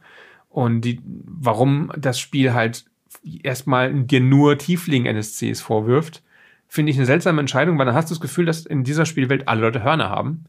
Aber es ist halt ein Flüchtlingscamp von Leuten, die aus einer Stadt geflohen sind, die auf Teufel nicht mehr gut zu sprechen ist. Und Tieflinge sehen aus Sinn. wie Teufel. Das erklärt dir das Spiel aber nicht so richtig. Nee, nicht wirklich. Und es ist ja tatsächlich auch ein Plotpunkt, dass Tieflinge aussehen wie Teufel oder dass manche Teufel mhm. aussehen wie Tieflinge. Und dann, dass, dass dann eine, dass eine Person, von der man ausgeht, sie ist ein Teufel, aber nur ein Tiefling ist, ist dann halt so ein Aha, aber es wird nicht wirklich erklärt, ja, warum das, das, verwechselbar das ist. Das musst du dir erschließen oder ja. du musst es halt schon wissen. Und für D&D-Spiele ist es toll, du verstehst es sofort. Und du verstehst, wenn du D&D 5 verfolgst, auch woher diese Leute kommen, bei welcher Stadt sie kommen, warum sie Flüchtlinge sind und warum sie nicht gut gelitten sind. Aber wenn du Neuling bist, habe ich das Gefühl, und das, da kamen auch ein paar Anfragen von Leuten, könnt ihr mir das erklären, ähm, dann musst du das schon zwischen den Zeilen lesen. Oder wirklich, wahrscheinlich gibt es da Schriftstücke und Briefe, die das alles erklären. Ich habe mit Sicherheit nicht alle gelesen, aber du musst es dir erarbeiten. Also ich sehe gerade, weil ich mein Steam noch offen habe, wo ich geschaut habe, wie lange ich gespielt habe, dass ich den, das Achievement Bücherwurm habe. Das habe ich auch, ja. 100 verschiedene Bücher in einem Durchgang gelesen. Nur 32,7 Prozent der Spielenden haben diese Errungenschaft erreicht. Oh, okay. Das heißt, die allermeisten Spiele haben weniger als 100 Bücher gelesen, wahrscheinlich ja. weit weniger. Das heißt, das wird die, dann, werden, die Fragezeichen werden dann geblieben ja, sein. Ja, werden eine Menge Hintergrund verpasst haben. Übrigens, ich hoffe, ich, ich muss es dir sagen, ja. auch wenn es vielleicht ein Minispoiler ist. Okay, Minispoiler, Leute. Es kommt ein Minispoiler. Ich habe im dritten Akt ein Buch von John Irenicus gefunden über Baalsborn, das mir an, an, sozusagen anempfohlen wird, dass mhm. das die beste Forschung zu dem Thema ist. Und ja, diese, oh Gott, ich weiß, wie sie entstanden ist. Ja, er hat ja auch eine Menge Leute dafür gefoltert und umgebracht. Das ist so. Aber das war ein sehr, sehr schöner Rückgriff. Das ist wirklich cool, ja. Äh, laut James Olin lebt John Irenicus ja auch wieder weil er einen Weg gefunden hat, sich aus seinem Gefängnis wieder zu befreien. Und dann könnte man dem ja auch theoretisch begegnen. Aber ich glaube, James Olins Vorstellung von Baldur's Gate 3 ist nicht die gleiche Vorstellung, die Larian hat. Und naja, mal gucken, wie ich das in meinen Kopfkanon vereinen kann. Weil vielleicht noch mal kurzer Exkurs. Äh, äh, James Olin ist der Designer von Baldur's Gate 1 und 2 und hat jetzt zu D&D 5 mehrere Bücher rausgebracht, die Abenteuer präsentieren, die zwischen 1 und 2 spielen oder Abenteueraufhänger bieten für nach Baldur's Gate 2 zur Jetztzeit, also auch 100 Jahre später und beschreibt, mhm. wie geht es den NSCs von damals, die ja oft Elfen sind, die langlebig sind oder die irgendwie verflucht wurden oder irgendwie magisch gesegnet deswegen langlebig sind. Ähm, vor allem, weil andere Leute ja Minsk und Bu wieder rausgekramt haben als, hey, wisst ihr noch, Minsk und Bu aus Baldur's Gate 2? Erinnert ihr euch noch? Hier, wir ballern sie jetzt in jedes Produkt rein, in jeden Comic und auf jedes Cover. Und da hat James Oldenburg gesagt, aber das sind meine Charaktere aus meiner privaten Spielrunde. Wieso müsst ihr jetzt alle davon profitieren? Ich kann das doch auch, oder? Ich schreibe jetzt ein Buch namens Minsk and Boost Journal of Villainy und pack's in die Dungeon Masters Guild, also eine Untersektion von Drive-Thru, speziell für Forgotten Realms. Und, und irgendwer die, wird das schon kaufen. Und irgendwer wird das schon kaufen und das haben, glaube ich, eine Menge Leute getan und es sind gute Bücher, aber ich weiß nicht, wie kompatibel halt das, was da drin steht, ist mit dem, was in Baldur's Gate 3 dann wirklich passiert und welcher Kanon gültiger ist. Für mich ist es immer, denke ich, der von James Olin weil dieser Mann mich zu D&D gebracht hat, ganz einfach. Also ohne Baldur's Gate 1 würde ich kein D&D spielen. Und ja, Maggie? Und ich dachte, wir können vielleicht langsam mit weiteren, mit mehr Punkten weitermachen, weil wir, ja. glaube ich, jetzt so viel gesagt haben, wie wir, wie, wie nah ist es an Dungeons Dragons. Ja. Der Look ist auf jeden Fall der, den wir aus den Büchern kennen. Also es könnten alles eins zu eins Illustrationen sein aus den Büchern. Es ist, für mich ist es noch mehr High Fantasy als, als, mhm. als D&D 5, eben wegen der ganzen magischen Artefakte. Aber die Kleidung, der, die Rüstung, Passt alles. Absolut, ja. Es fühlt sich hundertprozentig wie Forgotten Rams an. Mhm. Und ich bin damit sehr zufrieden. Und auch die Designs von manchen Monstern haben mich umgehauen. Also ich habe dir letzte Nacht eine Szene beschrieben, die ich gerade hatte, die mir wirklich Gänsehaut, die erste, die mir Gänsehaut äh, verschafft hat im Spiel. Und das war für jemand, der in der Lore einigermaßen tief drin ist, war das ein geiler Moment. Ja, denn der hat mich auch sehr beeindruckt und ich habe mir sehr auf die Zunge gebissen, dir nicht davon zu erzählen danke, danke. und dich nicht zu hast spoilern. Du, hast du richtig eingeschätzt. Mhm. Ja, dann müssen wir jetzt noch mal ein bisschen über das Gameplay reden, oder? Ja, wobei wir das natürlich jetzt teilweise schon getan haben, ein bisschen hoppla die hopp hin und her. Das Gameplay besteht im Grunde aus vier großen Säulen. Okay. Einmal das durch die Gegend laufende Erkunden, wobei halt eben auch Fähigkeiten mit reinspielen wie Springen, mhm. Ähm, wie Bewegungsfähigkeiten, wie, wie Misty Step oder Gestalt wandeln, dass du dich in eine ja. kleinere Kreatur verwandeln kannst oder eine fliegende Kreatur. Ja, hatten wir schon, genau. Genau. Dann das zweite ist im Gespräch mit anderen Leuten unterschiedliche Entscheidungen herbeiführen. Also, dass du immer im, im Gespräch Dinge antworten kannst und dann in unterschiedliche Richtungen gehen. Wobei, wo auch deine Fähigkeiten reinspielen. Wo auch deine Fähigkeiten mit reinspielen können, beziehungsweise manche Optionen werden dir halt freigeschaltet, je nachdem, wo du herkommst was deine Spezies ist und Welche was Klasse deine Klasse ist. Ja, genau. Also ich habe Mönch ein bisschen gespielt und jetzt Druiden und Mönche haben weise Dinge zu sagen und Druiden Dinge zur Natur, wenig überraschend. Aber Druiden sind doch auch weise. Ja, aber es sind tatsächlich ein bisschen unterschiedliche Dinge, okay. was, was, was dir da an Optionen dann offen steht. Und dann damit verbunden ist ein System von Proben. Du wirst halt immer mal wieder abgefragt, mach jetzt, du willst jemanden überzeugen. Das steht dann auch bei der Option meistens direkt dabei, wenn du sie in einem Dialog wählst, dass es überzeugen ist oder einschüchtern oder sowas, was du probierst. Und dann gibt's eine Animation von einem Würfel und unten drunter steht, welche Boni oder Mali, Mali du da auf die Probe hast. Dann kannst mhm. du während der Probe teilweise noch anklicken, weil du, weil das Spiel dir sagt, du, du hast noch ja. die Option, dass ein anderer Charakter einen Segen auf dich spricht. Ja. Oder du willst selber noch einen Zauber. Oder genau, welche, welche, also was zur Verfügung steht noch in der Gruppe. Und dann rollt der Würfel und dann werden die Sachen draufgerechnet und dann wird es verglichen mit dem Zielwert. Und da im Vergleich zu realem Anführungsstrichen Dungeons and Dragons, also Tisch Dungeons and Dragons, es gibt manchmal Proben gegen den Wert von zwei oder so. Was, Weil das Spiel will, dass du es auf jeden Fall schaffst. Was, was ja. ich bei, was ich an einem an einem realen Spieltisch noch nie gesehen habe, weil da lässt ja, eigentlich niemand Die sind auch, glaube ich, dann gemogelt. Also dann kannst du auch keine Eins würfeln, wenn die Probe. Doch, ist mir schon passiert. Ist dir schon passiert? Ist ah, mir schon passiert. Okay, mir nicht. Ich habe schon, also ich habe zumindest mal eine Probe, die gegen vier war, habe ich schon versemmelt. Okay. Ja. Und das ist dann etwas deprimierend. Aber du kriegst auch sehr viel mehr Inspiration. Also deine Charaktere ja, kriegen ständig. regelmäßig, weil sie irgendwas beobachten, was zu ihnen passt. Sehr viel mehr als bei dir, weil du vergisst es immer. Weil ich vergiss es ja. immer. Aber ja. wir haben ja im Stream ja auch den, äh, die Methode, dass man vom Chat Rerolls bekommt. Das genau. löst das ja ab, das Inspirationsdings. Genau. Genau, da kannst du es nochmal würfeln und so weiter und so fort. Und ich glaube, die, also das ist einmal ganz nett, und das ist auch schön gemacht und irgendwie zufriedenstellend, aber meistens klicke ich schon drauf, dass der Würfel diese Animation nicht beendet, sondern ich sofort beim Endergebnis bin. Vor allen Dingen, weil man sehr viele Schlösser knackt und weil man sehr viele Fallen ja. entschärft und ja. man das nicht jedes Mal sehen will, wenn davon Nein. zehn Stück im selben Raum sind. Ich meine, sie haben es so gemacht, dass es befriedigend ist, die Animation, mhm. die lustigen Lichteffekte, die Geräusche. Aber ich habe mich schon gefragt, warum es nicht sein kann wie früher, dass es da einfach eine Texteinblendung ist, Würfel wird geworfen, das ist das Ergebnis, bam. Also es wird schon sehr inszeniert, der W20. Ja. Also ist ja, ist ja auch schön und bereitet Leute dann vielleicht auch darauf vor, wirklich dann sich Würfel anzuschaffen und damit zu würfeln und wie das funktioniert. Aber irgendwann ist es so klick, klick, klick, kann das mal ein bisschen schneller gehen. Ich finde es aber kontraintuitiv, dass der Würfel, den du würfelst, schon das Endergebnis anzeigt, außer bei wichtigen Proben. Da Wenn du schnell klickst, äh, zeigt er sofort das Endergebnis okay. an. Und wenn du ihn zu Ende würfeln lässt, dann rechnet es erst alles Ich weiß nicht, runter. wie das Schnellklicken funktionieren soll. Bei mir, ich halt klicke du klickst, auf, ja? du klickst auf den Würfel, wenn er seine Animation beginnt, dann hält er sofort an und zeigt dir das fertige Ergebnis. Okay, ich habe da immer nur einmal geklickt und manchmal hat er, vielleicht bin ich einfach zu erratisch mit meinem Mausfinger, keine Ahnung. Aber ich hatte das, fand das als völlig willkürlich, ob er direkt das Endergebnis zeigt oder ob er alles reinrechnet. Ich. Hm, vielleicht ist ein Bug bei mir, kann ja nicht sein. willkürlich. Okay. okay. Gut. Oder und, ich bin zu dumm, das Spiel zu bedienen. Kann auch sein. Ja. Und die letzte große Säule des Gameplays ist der Kampf, der dann halt schaltet in Rundenmodus. Dann wird die Initiative ausgewürfelt. Da wird nichts weiter gemacht. Also da, da musst, du, musst du nichts bei tun, sobald der Kampf losgeht. Hm. Alle Charaktere in Reichweite sind, bekommen eine Initiative eingewiesen und du hast oben dann halt die Porträts, die, die dir anzeigen, wann wer dran ist. Was lustig ist, es kann sein, dass ein Teil deiner Gruppe im Kampf ist und die andere läuft immer noch im Echtzeitmodus rum, bis Mhm. sie dann auch in Reichweite des Kampfes kommt und dann so, hupsi, oh, ähm, wo müssen wir uns einreihen? Ja. Ich äh, stelle mich mal hier in die Initiative-Reihenfolge. Und das kann teilweise schon bei einem Kampf extrem viel bedeuten, was ja Sinn macht, D&D-mäßig, ob du diesen ersten Initiativewurf, auf den du keinen Einfluss hast, gut hingekriegt hast oder nicht. Also ich habe ein paar Bosskämpfe wieder, wieder und wieder und wieder versucht und deine Chancen hängen teilweise sehr stark davon ab, ob du als erstes dran bist oder nicht. Ich finde das aber tatsächlich, dass die Gruppe teilweise gar nicht im Kampf ist, weil sie zu weit weg Mhm. waren. Dass du dann, wenn du aus dem Kampf rausklickst, indem du zu dem Gruppenmitglied klickst, das nicht im Kampf ist, Mhm. dass das dann eben nicht im Rundenmodus ist, sondern dass der dann quasi in einer Zeitblase, Mhm. während die anderen verharren, dahin laufen kann, bis er in Reichweite ist, ist für mich ein Vorteil. Und natürlich ist es auch für äh, den, den Spielenden ein Vorteil, generell, weil es wäre ja schwieriger, wenn der dann auch langsam im rundenbasierenden Modus dahin laufen müsste. Ja. Also du holst ihn da dazu, ganz schnell, das ist ja ein bisschen gemogelt.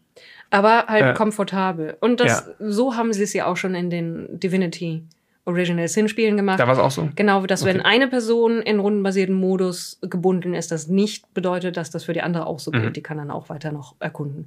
Weil das wäre einfach mehr tote Zeit, die das Spiel füllen Ja. würde mit, man wartet darauf, dass jemand hingelaufen ist. Und das war auch meine Angst. Hm. Und es ist auch eine Angst, die bestätigt ist, teilweise, wenn es 40 Gegner sind oder sowas, dass ich da sitze Oh. und mir denk, und jetzt mir angucken muss, wie jeder Einzelne irgendwo hinlatscht und zuschlägt. Fehlschlag, Treffer.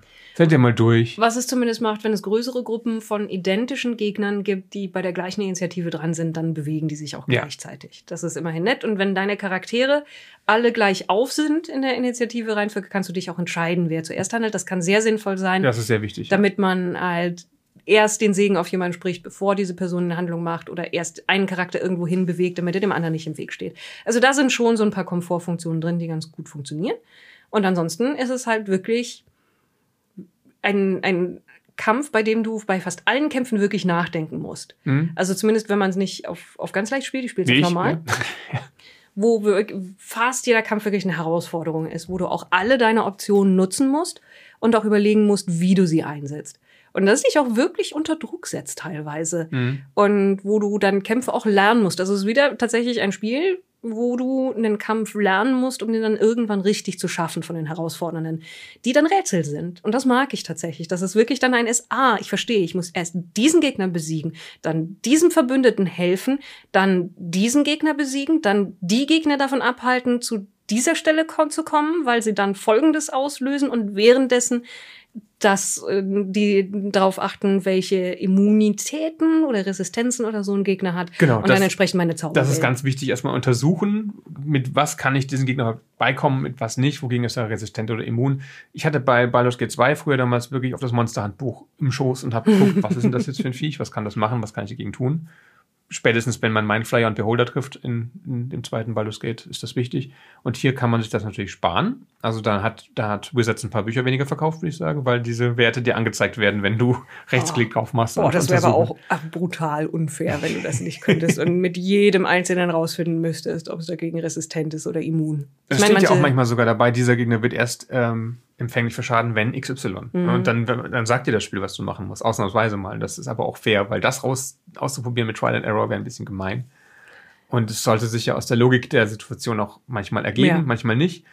Manche Gegner kann man auch wirklich nur durch Umgebungseffekte besiegen. Also ich hatte so einen Fall, äh, Mhm. wo ich der Umgebung manipulieren musste, damit der Gegner überhaupt anfällig ist für meine Angriffe. Ähm, dann ist auch die Positionierung natürlich wichtig. Also ich habe mehrere, mehrere Kämpfe gewonnen, indem ich sie initiiert habe und vorher die, die Figuren alle an die richtige Stelle gestellt habe oder sie auf erhöhte Position Hm. oder irgendwo versteckt oder halt schon den Gegner in die Zange genommen, weil natürlich dann der Vorteil-Nachteil-Effekt beim äh, Meucheln Ach so, zu tragen ja, kommt. Dass, dass du, dass du deinen dein Rogue so einsetzt, Genau. dass immer jemand neben dem Gegner steht, damit er seinen zusätzlichen Schaden machen kann, ja. Und es ist unglaublich wichtig, nicht an einer Kante zu stehen. Ja. Denn die Gegner werden dich spartamäßig darunter kicken. Ich mache das auch ständig und es ist mega befriedigend. Ja. Es ist ganz toll, einfach jemanden zu schubsen. Wenn das klappt und dann fliegt er einen hohen Bogen in den Abgrund. Und das kann auch ein richtig fieser Bossgegner sein. Super. Ja, also das ist schon Oder sehr unterhaltsam. Feuerelementar ins Wasser schubsen. Oder Wasserelementar ins Feuer schubsen. Solche Dinge. Oh, oder einen Dunkelelf in die Lava. Elementareffekte finde ich übrigens, äh, war ja ein Hauptbestandteil von den Divinity-Spielen, dass Mhm. da ständig überall Ölpfützen rumlagen oder äh, es vereist war oder so. Das gibt es hier auch, aber ich finde es nicht so exzessiv, weil das hat Nein. mich fast schon ein bisschen genervt in den Original Sin-Spielen. Und hier kannst du selber entscheiden, ob du es haben willst, indem du halt dann vor, vor dem Kampf irgendwo Öl verteilst oder es Oder- die Fläche vereist. Oder, Oder Schmieren einsetzt. Genau, ja. Aber es ist nicht Sachen. so- Oder Fässer zerschlägst. weil ich habe oft das Problem, wenn, das, wenn ein Spiel mir sowas anbietet, dass ich merke, wenn der Kampf vorbei ist. Ja. Weißt du? Also- Ja, ich verstehe, was du Also meinst. gar nicht so in denen, aber in, in so, so Spielen wie ähm, Bioshock Infinite. Da hast du ja auch so Elementareffekte und dann ist der Kampf vorbei. Ah, okay. Hier hätte ich eine Ölpfütze anzünden können. Hm. Hier hätte ich was unter Strom setzen können. Ja, äh, das nächste Mal merke ich es mir. Nein. Hm, Nein, tust du nicht. Ja. Und es gibt eine Option, dass du deine Waffen auch an Oberflächen tauchen kannst. Genau, ja. Du hast ja auch jede Menge Gift, Gifte dabei. Also, aber, aber Waffe in Oberflächen tauchen habe ich kein einziges Mal benutzt. Das Aber hat, Kannst du nicht, ist das Eintauchen nicht auch für, du tunkst sie in die Gifte, die du dabei also nee, du kannst einfach wer beim Angriff, wenn du auf den Angriff klickst, auswählen, ob du ein Gift verwenden willst, das Mhm. du in deinem Inventar hast. Oder den Pfeil, den du beim, beim äh, Fernkampf benutzen Genau. willst. Und das ist auch wichtig, weil das auch elementar Elementar. Schäden Es sind, gibt sogar einen Pfeil, der, der heilt. Ich kann also Leute gesund Es gibt auch einen Teleportpfeil. Ja, der ist auch sehr lustig. Also da, da sind dadurch, dass man sehr viel mehr magische Artefakte bekommt, unter anderem halt eben auch spezielle Pfeile, wird es teilweise sehr unterhaltsam, wenn man dann mit Explosionspfeilen Leute durch die Gegend schubst oder sie in Netze einspinnt oder sonst irgendwas damit macht. Aber die Gegner machen das dann auch mit einem selber. Aber ich habe nie Waffen in eine Umgebungsoberfläche eingetunkt, weil alles andere, was ich gemacht habe, immer mehr Sinn ergeben Mhm. hat, als dafür eine, eine Bonusaktion zu opfern. Und ich muss sagen, dass es mir aber auch schon mal passiert ist, dass, es, glaub, also hoffentlich nicht nur mir, dass man die falschen Tränke trinkt. Und ein, ein, ich hatte eine Szene, wo mir jemand gesagt hat, gut, aber wenn Folgendes passiert, versprecht mir, dass ihr dann euer Leben nehmt mit diesem Gift. Und ich wollte Mhm. das Gift nur angucken, habe stattdessen direkt automatisch, weil ich drauf geklickt habe, auf meine Waffe geschmiert. Ja, ich werde dieses Gift trinken. Das war wirklich so, ja, ja, klar, habe ich versprochen, geh raus, beschmier mein Deutsch. Vielen Dank für das Gift. Peinlich. Ja. Aber das, das kann echt viel bringen, die, die Gifte und verschiedenen Substanzen. Und die kann man auch selber herstellen. Mhm. Das ist ein bisschen tüdelig, aber es ist nicht das umständlichste oder blödeste Alchemiesystem, das ich gesehen habe. Mache ich nie. Ich bin jemand, der nie Crafting macht, in keinem Spiel. Also ich habe schon, weil ich festgestellt habe, dass halt Gifte und Heiltränke nicht unwichtig sind und Mhm. deswegen habe ich einfach mal alles davon hergestellt, was ich herstellen konnte und mach, prüfe irgendwie so alle paar Sessions, ob ich wieder genügend Zeugs zusammengesucht Okay. habe. Und was es gibt, ist, du kannst manchmal Dinge in deinem Inventar kombinieren ja. und du findest Teile von Waffen oder von Artefakten manchmal, die brauchst du nicht, aber die sind nicht schlecht. Und Ja. dann lohnt es sich schon, die zusammenzusammeln und zusammenzusetzen. Das habe ich erst verstanden, dass du es mir erklärt hast, weil man findet ja an mehreren Stellen im Spiel Schmieden. Also Mhm. allein im ersten Akt findet man zwei verschiedene Schmieden, wo man auch Waffen schmieden kann. Und ich dachte, ich brauche auch eine Schmiede, um diese Waffen zusammenzusetzen, aber es- man kann sie einfach zusammenschrauben im Inventar. Das Im ist Inventar, so, ein- ja. so ein Bausatz, wo man die wirklich zusammenbröckeln kann. Und das hat mich dann ein bisschen irritiert, dass es also zwei verschiedene Bau-eine-Waffe-Mechanismen gibt in dem Spiel. Aber okay. Ja, es ist, äh, bei dem einen machst du halt einem aus dem Nichts, beziehungsweise aus Erz was Neues. Mhm. Und bei dem ist es, du setzt einfach Teile, die du gefunden hast, zusammen. Wo, Ja, auch, wo du auch die Option angezeigt bekommst, kombinieren, Ich wenn du so würde willst. aber doch nicht davon ausgehen, dass ich aus drei Bruchstücken eines Speers, jetzt mal als Beispiel, einfach so, dass ich die zusammenkleben kann mit Ja, sie- Panzertape und dann eine vernünftige Waffe habe. Vielleicht hätten sie dran schreiben sollen, es ist ein praktisches Gewinde am Ende oder so. Ich weiß es auch, auch nicht. dem würde ich nicht trauen, gesagt. aber das ist, das ist halt wiederum ein bisschen aus den Original Sin-Spielen, wo du ja quasi alles mit einem kombinieren konntest und teilweise ganz weirdes Zeugs miteinander basteln, wo du halt zwei Löcher in den, quasi, quasi zwei Löcher in den, in den Eimer bohrst und dann Mhm. ist das ein Helm Das oder du nicht, ne? schnitzt einen Kürbis und setzt ihn dir dann auf. Also diese, diese ganze alberne Spielerei haben sie weggelassen, aber so ein paar, so ein paar Momenten scheint das, Das ist auch durch. kein wandelnder Stein, wenn du dich fahnst oder Busch. Ne? Nein, bist- sondern du, gehst schleichst einfach, nur in die Hocke, Ja. klassischerweise. Übrigens hat der Hund gerade gegrunzt. Das möchte ich kurz äh, anmerken. Das Geräusch ja. gerade war ein grunzender Hund. Ja. Wir haben uns schon wieder ziemlich Ist vertüdelt. ja okay. Ähm, lass uns mal über. Bist du denn zufrieden mit, dem, mit den Kämpfen? Hast du Spaß? ja, dran? ich habe sehr viel Spaß an den Kämpfen. Also am Anfang, das erste Mal, dass wir es im Early Access zum Beispiel gespielt haben, war ich genervt, weil da alles noch hakelig war und Mhm. Dinge ewig gebraucht haben. Und hier ist es nur noch so, wenn es Kämpfe sind gegen richtig, richtig viele Gegner, bin ich irgendwann so, boah, ja. müssen wir jede einzelne Animation sehen. Und Weil- viele kannst du ja auch umgehen. Du kannst viele Kämpfe auch einfach um vermeiden, indem du Leute überzeugst, dass sie nicht gegen Mhm. dich kämpfen möchten. Das mache ich ständig. Deswegen habe ich eine Bardin genommen, weil die mir sagte, dass die Bardin imbar ist und so, so eine Menge Kämpfe umgehen kann. Ja, also so wie du beschrieben hast, was du in dem Bosskampf am Ende von Akt 2 gemacht ich hast, hast du dir zwei Kämpfe gespart, Mhm. die ich machen musste. Und dann schaue ich halt auch immer vorher, wenn ich, wenn ich selber entscheiden kann, dass der Kampf losgeht, ob's die, ob die Umgebung Möglichkeiten bietet. Der klassische äh, Kandelaber, den ich auf Leute fallen lasse oder sowas, oder den Boden einstürzen lassen oder andere Leute bezeugen, für mich zu kämpfen oder wie gesagt, ein Viech beschwören. Ja, es kann manchmal sehr hilfreich sein, sich, äh, sich anzuschauen, was man von der Decke runterschießen Ja. kann, was irgendwo rumhängt. Das ist halt auch durch die 3D-Möglichkeiten besser als in Baldur's Gate 2, dass du auf mehreren Ebenen unterwegs sein kannst. Ja. Was auch aber auch ein Störfaktor sein kann, wenn halt du irgendwo hinklickst und gar nicht merkst, dass du ein anderes Stockwerk geklickt hast aus Versehen und dann laufen die Ja. Charaktere durch die ganze Karte und triggern dabei Kämpfe, die du nicht triggern wolltest. Das war auch so, da wirst du ja nicht hinkommen ähm, in den Mittelteil oder, oder kannst du nicht mehr hin, musst im nächsten Ja. Durchgang. Wie war der Teil in der Mitte nochmal? Äh, da ist, ich sage einfach nur ein Kloster, ein sehr großes, und da gibt es ein Rätsel. Und ich habe das Rätsel gelöst, aber auf eine völlig andere Art und Weise, wie das Spiel es von mir wollte, weil ich all die eigentlichen Bestandteile nicht gefunden habe, weil die irgendwo rumlagen. Und dann habe ich gemerkt, ach so, ich hätte, ich hätte diese Gegenstände benutzen sollen, aber die, die ich genommen habe, gingen auch. Schön. cool. Ja. Ja, aber cool. Also es geht um Waffen, die man einsammeln muss, aber es gehen auch Waffen des gleichen Typs, die man schon rumliegen hatte. Und die, die dafür vorgesehen sind, sind einfach nur für den Fall, dass man keine Ja. eigenen hat. Ich hatte so eine ähnliche Szene, wo es heißt, wir brauchen hier was Alchemistisches und ein Charakter hat, hat wahrscheinlich was davon, der wurde zuletzt dort und dort gesehen und ich Mhm. gucke bei Inventar, ich habe aber hier das, das hat den ähnlichen Effekt. Und dann so, okay. Inventar, wo wir gerade bei Gameplay sind. Wie findest du denn dieses Inventarmanagement? Ich bin nicht so begeistert. Ja. Irgend- Jemand hat sich gedacht, okay, wir geben dir halt Beutel, in denen du ein paar Sachen sortieren kannst. Ja. Wie halt Edelsteine und ähm, vor allen Dingen das Essen, das du brauchst, Mhm. um lange Rast zu machen. Immer wenn man eine lange Rast macht, wird man halt in sein Lager gebracht und dann, nachdem man mit Leuten geredet hat und getüdelt hat und sowas, muss man halt 40 Einheiten Nahrung zusammenstellen. Mhm. Das kann auch 40 Einheiten Alkohol sein, wie ich ausprobiert habe, ohne dass es irgendwelche negativen Konsequenzen gibt. Du kannst das Spiel auch sagen, dass es automatisch machen Ja. soll. Und dann verzählt es sich ganz oft. Echt? Dann sagt es bei mir, hier sind 53 Einheiten Nahrung. Äh, Ging es nicht anders? Und dann klicke ich zwei Steaks wieder weg und dann sind es 40. Und Spiel? Mathe? Was sollte das? War das ein Bonus-Steak, das du mir geben wolltest?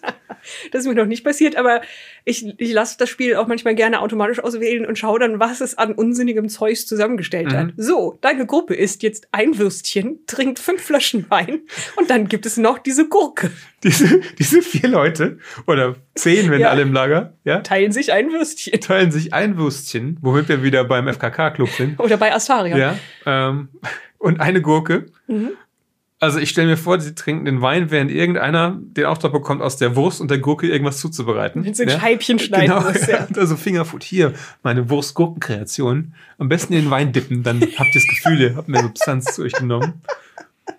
Ja, also es ist, es äh, versucht halt dir einfach genau auf 40 aufzuzählen, was bei dir versagt und bei mir kuriose Kombinationen dazu. Es wäre halt auch wieder so ein Spiel, wo wir, du erinnerst dich ja noch an Dragon Age Origins, wo wir diese Witzvideos gemacht Ja. haben, wo wir die ganzen Absurditäten, die sich aus der Spielmechanik ergeben haben, wie mit den Geschenken, die die Morrigan nicht haben will und Mhm. sowas und wie dumm sie immer in der Gruppe langlaufen und wie sie mit Blut bespritzt werden, haben wir dieses Sketch-Video gemacht und man könnte genauso eines auch für Baldur's Gate oh ja. machen. Ich, ich wäre der Charakter, der immer noch Ähm. irgendwo steht und nicht rübergesprungen ist. Ich fürchte, man müsste es. Haben wir die Energie, sowas noch zu machen? Man hätte es vor zwei Wochen machen müssen, oder? Na, du, das, das Dragon Age Video haben wir auch nicht zum Release gemacht. Also, Okay. man kann das, wahrscheinlich gibt es das ja schon tausendfach, weil das einfach eine andere Zeit ist als vor 15 Jahren als, oder vor 13 Jahren, als wir das für Dragon Age gemacht haben. Aber das heißt ja nicht, dass wir es nicht trotzdem machen können. Und dann sagen uns Leute, ist aber nicht so witzig wie das von dir und so. Hm. Ähm, außerdem zieht euch mal wieder was an, ja. Weil wir natürlich die Weil wir FKK natürlich die FKK-Szenen Ju- YouTube ist damit wahrscheinlich auch nicht mehr so einverstanden wie früher. Aber okay, ähm, vielleicht machen wir das irgendwann mal. Ihr könnt uns ja Ideen schicken oder, oder sagt es uns in den Kommentaren, Dass wenn ihr ihr das, das auf keinen Fall haben ja, möchtet. dass ihr das auf keinen Fall sehen Ähm, wir wollt. sind auf eure, eure Meinung gespannt, egal in welche Richtung sie geht. Es gibt keine falsche Meinung in diesem Fall. Aber wie kamen wir jetzt dahin? Ähm, Ja, wir waren gerade bei, bei langer Rast. genau, die Verteilung der, der, der Nähr, der, Nah- der Nährstoffe, der, der, der Proviantstücke. Genau, weil man hat, man Genau. hat einen Sack, in dem der Proviant drin ist. Ja. Und jeder Charakter hat einen Schlüsselring, ähm, einen Sack für Proviant und noch einen Beutel für, für bestimmte Dinge. Und alles andere türmt sich dann halt in deinem Inventar. Jeder Gegenstand belegt einen Slot. Und Du kannst es aber auch immer in die Kiste schicken, mit Rechtsklick einfach ins Lager Ins schicken. Lager schicken. Oder Das habe ich ewig lang nicht Verkauf gewusst Bereitgeben, markieren. ja, habe unglaublich viel Zeugs mit mir rumgeschleppt, das ich nicht hätte rumschleppen müssen und ständig in der Gruppe hin und her geschoben. Was praktisch ist, man kann auch im Kampf Dinge aus einem Inventar ins andere Inventar schicken. Das kostet keine Aktion? Nein. Aber Ausrüsten kostet eine Aktion, oder? Also ich Also glaube, wenn du es dann, wenn es dann wirklich Aktion. anlegst, ist es eine Aktion. Ja, wenn du die Waffe wechselst, das, ist, das, das kostet dich eine Aktion. Genau. Und wenn du einen Trank trinkst, ist es eine Nebenaktion, eine Genau, Bonusaktion. das ist ja okay. Äh, aber Waffe wechseln oder, oder Rüstung wechseln ging zum Beispiel bei Baldur's Gate 2, glaube ich nicht. Da musstest Hm. du warten, bis der Kampf vorbei war. Und dann hast du halt Pech gehabt. Und das ist schon eine Komfortgeschichte. Aber diese Sortierung des Inventars, also gerade was Tränke angeht, also bei mir stackt es sie nicht automatisch. Ich muss, ich muss Memory spielen und gucken, was gehört zueinander. ähm, und dann hat es ewig gedauert, bis ich eine Tasche gefunden habe, wo, wo, wo, wo Zauber äh, Schriftrollen rein können. Und Ja, da war ich sehr froh. Hat, Weil die hat, Taschen wählerisch sind. Ich habe ja, keine du- davon du gefunden. kannst nicht in jede Tasche jedes Item reinpacken. Vor allen in Dingen- manche kannst du alles reinpacken, in manche nur bestimmte Dinge. Und übrigens, was das Schlimmste ist, wenn man Leute aus einer Gruppe entlässt Oh Gott. Und sie gehen und dann ihr gesamtes Inventar in deins einfach reinschmeißen. Das machen sie nur, wenn inklusive ihr eigener Taschen. Das sind, machen sie nur, wenn das Quest-Items sind. ja, aber auch die, ein- also ich habe regelmäßig dann auf einmal die Taschen von anderen Leuten in meiner Tasche. Das hatte ich auch. Und ich habe mir das dann so vorgestellt. Ich habe eh lange aufgeräumt. Ich räume gerne das Inventar auf. Das ist befriedigend für mich. War auch früher schon so. Und das Geräusch dann immer, es sind jetzt andere Soundeffekte als bei Baldur's Gate 1 und 2, aber es sind immer noch gute Geräusche. Natürlich wären mir die alten lieber gewesen, aber okay. Äh, Und einfach, hallo Grundsohn, äh, aber einfach, einfach dieses Aufräumen und diese befriedigenden Geräusche, das ist schon ein Spiel für, mich- für sich. Das reicht mir schon eigentlich. Und dann natürlich maximieren, wie kriege ich die besten Boni raus, wenn ich wem welche, welche Ausrüstung gebe. Und das konnte ich bei Baldur's Gate 2 noch verstehen, ja, wie ich maximal Rüstungsklasse und Schaden und sonstige Effekte austariere. Und jetzt ist es einfach nur noch raten. Jetzt kann ich nicht mehr absehen. Natürlich kann ich sehen, wer die, meist, die beste Rüstungsklasse und den meisten Schaden hat. Aber welcher Effekt in wessen Hand jetzt am besten Ah, aufgehoben okay. ist, das finde ich schwer nachzuvollziehen. Natürlich gebe ich einem Schurken eher den Schurkenkram und einem Krieger eher den Kriegerkram. Und es gibt auch Gegenstände, die auf, auf Klassen festgelegt sind, dadurch welchen Effekt sie haben. Zum Genau, Beispiel, ja. wenn dir ein Gegenstand irgendwie einen Bonus gibt auf deine Bardic Inspiration, bringt das dem Rest deinen Ja, bringt ja, das genau. nichts, ja. Aber es ist trotzdem unüberschaubar viel Zeug. Und ich habe Ja. immer 20 Diademe und 12 Paar Schuhe dabei und dann will ich die auch vernünftig aufräumen. Und dann kann ich das aber nicht, weil nicht jeder in jeden Sack reinpasst. Und dann sind manche Questgegenstände und manche nicht. Und dann habe ich zuletzt, gestern Abend, habe ich dann alle, alle Sachen mal aufgeräumt. Okay, die ganzen Questgegenstände kann ich nirgendwo reintun. Doch, hier kann ich sie reintun. Habe einen, einen, Gegen einen Beutel gefunden, der auch ein Questgegenstand war. Ja? Und habe da 20 andere Questgegenstände reingetan. Und dann habe ich vergessen, was da drin ist. Und dann, okay, jetzt gebe ich den Beutel mal Karlach, weil ich brauche hier Platz bei mir. Und dann kam später ein Moment, wo ich Karlach aus der Gruppe kicken musste für einen kurzen Moment, weil ich jemand anderen brauchte. Und dann sagte Karlach, okay, dann bleibe ich jetzt im Lager. Ach, übrigens, dein Krempel. Ja, dann nahm sie diese, diesen Sack, diesen Quest-Item-Sack und kippte ihn mir vor den Füßen aus. Ich stelle mir das so vor, das ist keine Cutscene, ne? Kippte ihn mir vor den Füßen aus und dann sagt sie, weißt du was? Und den Beutel kannst du auch haben und warf mir den ins Gesicht.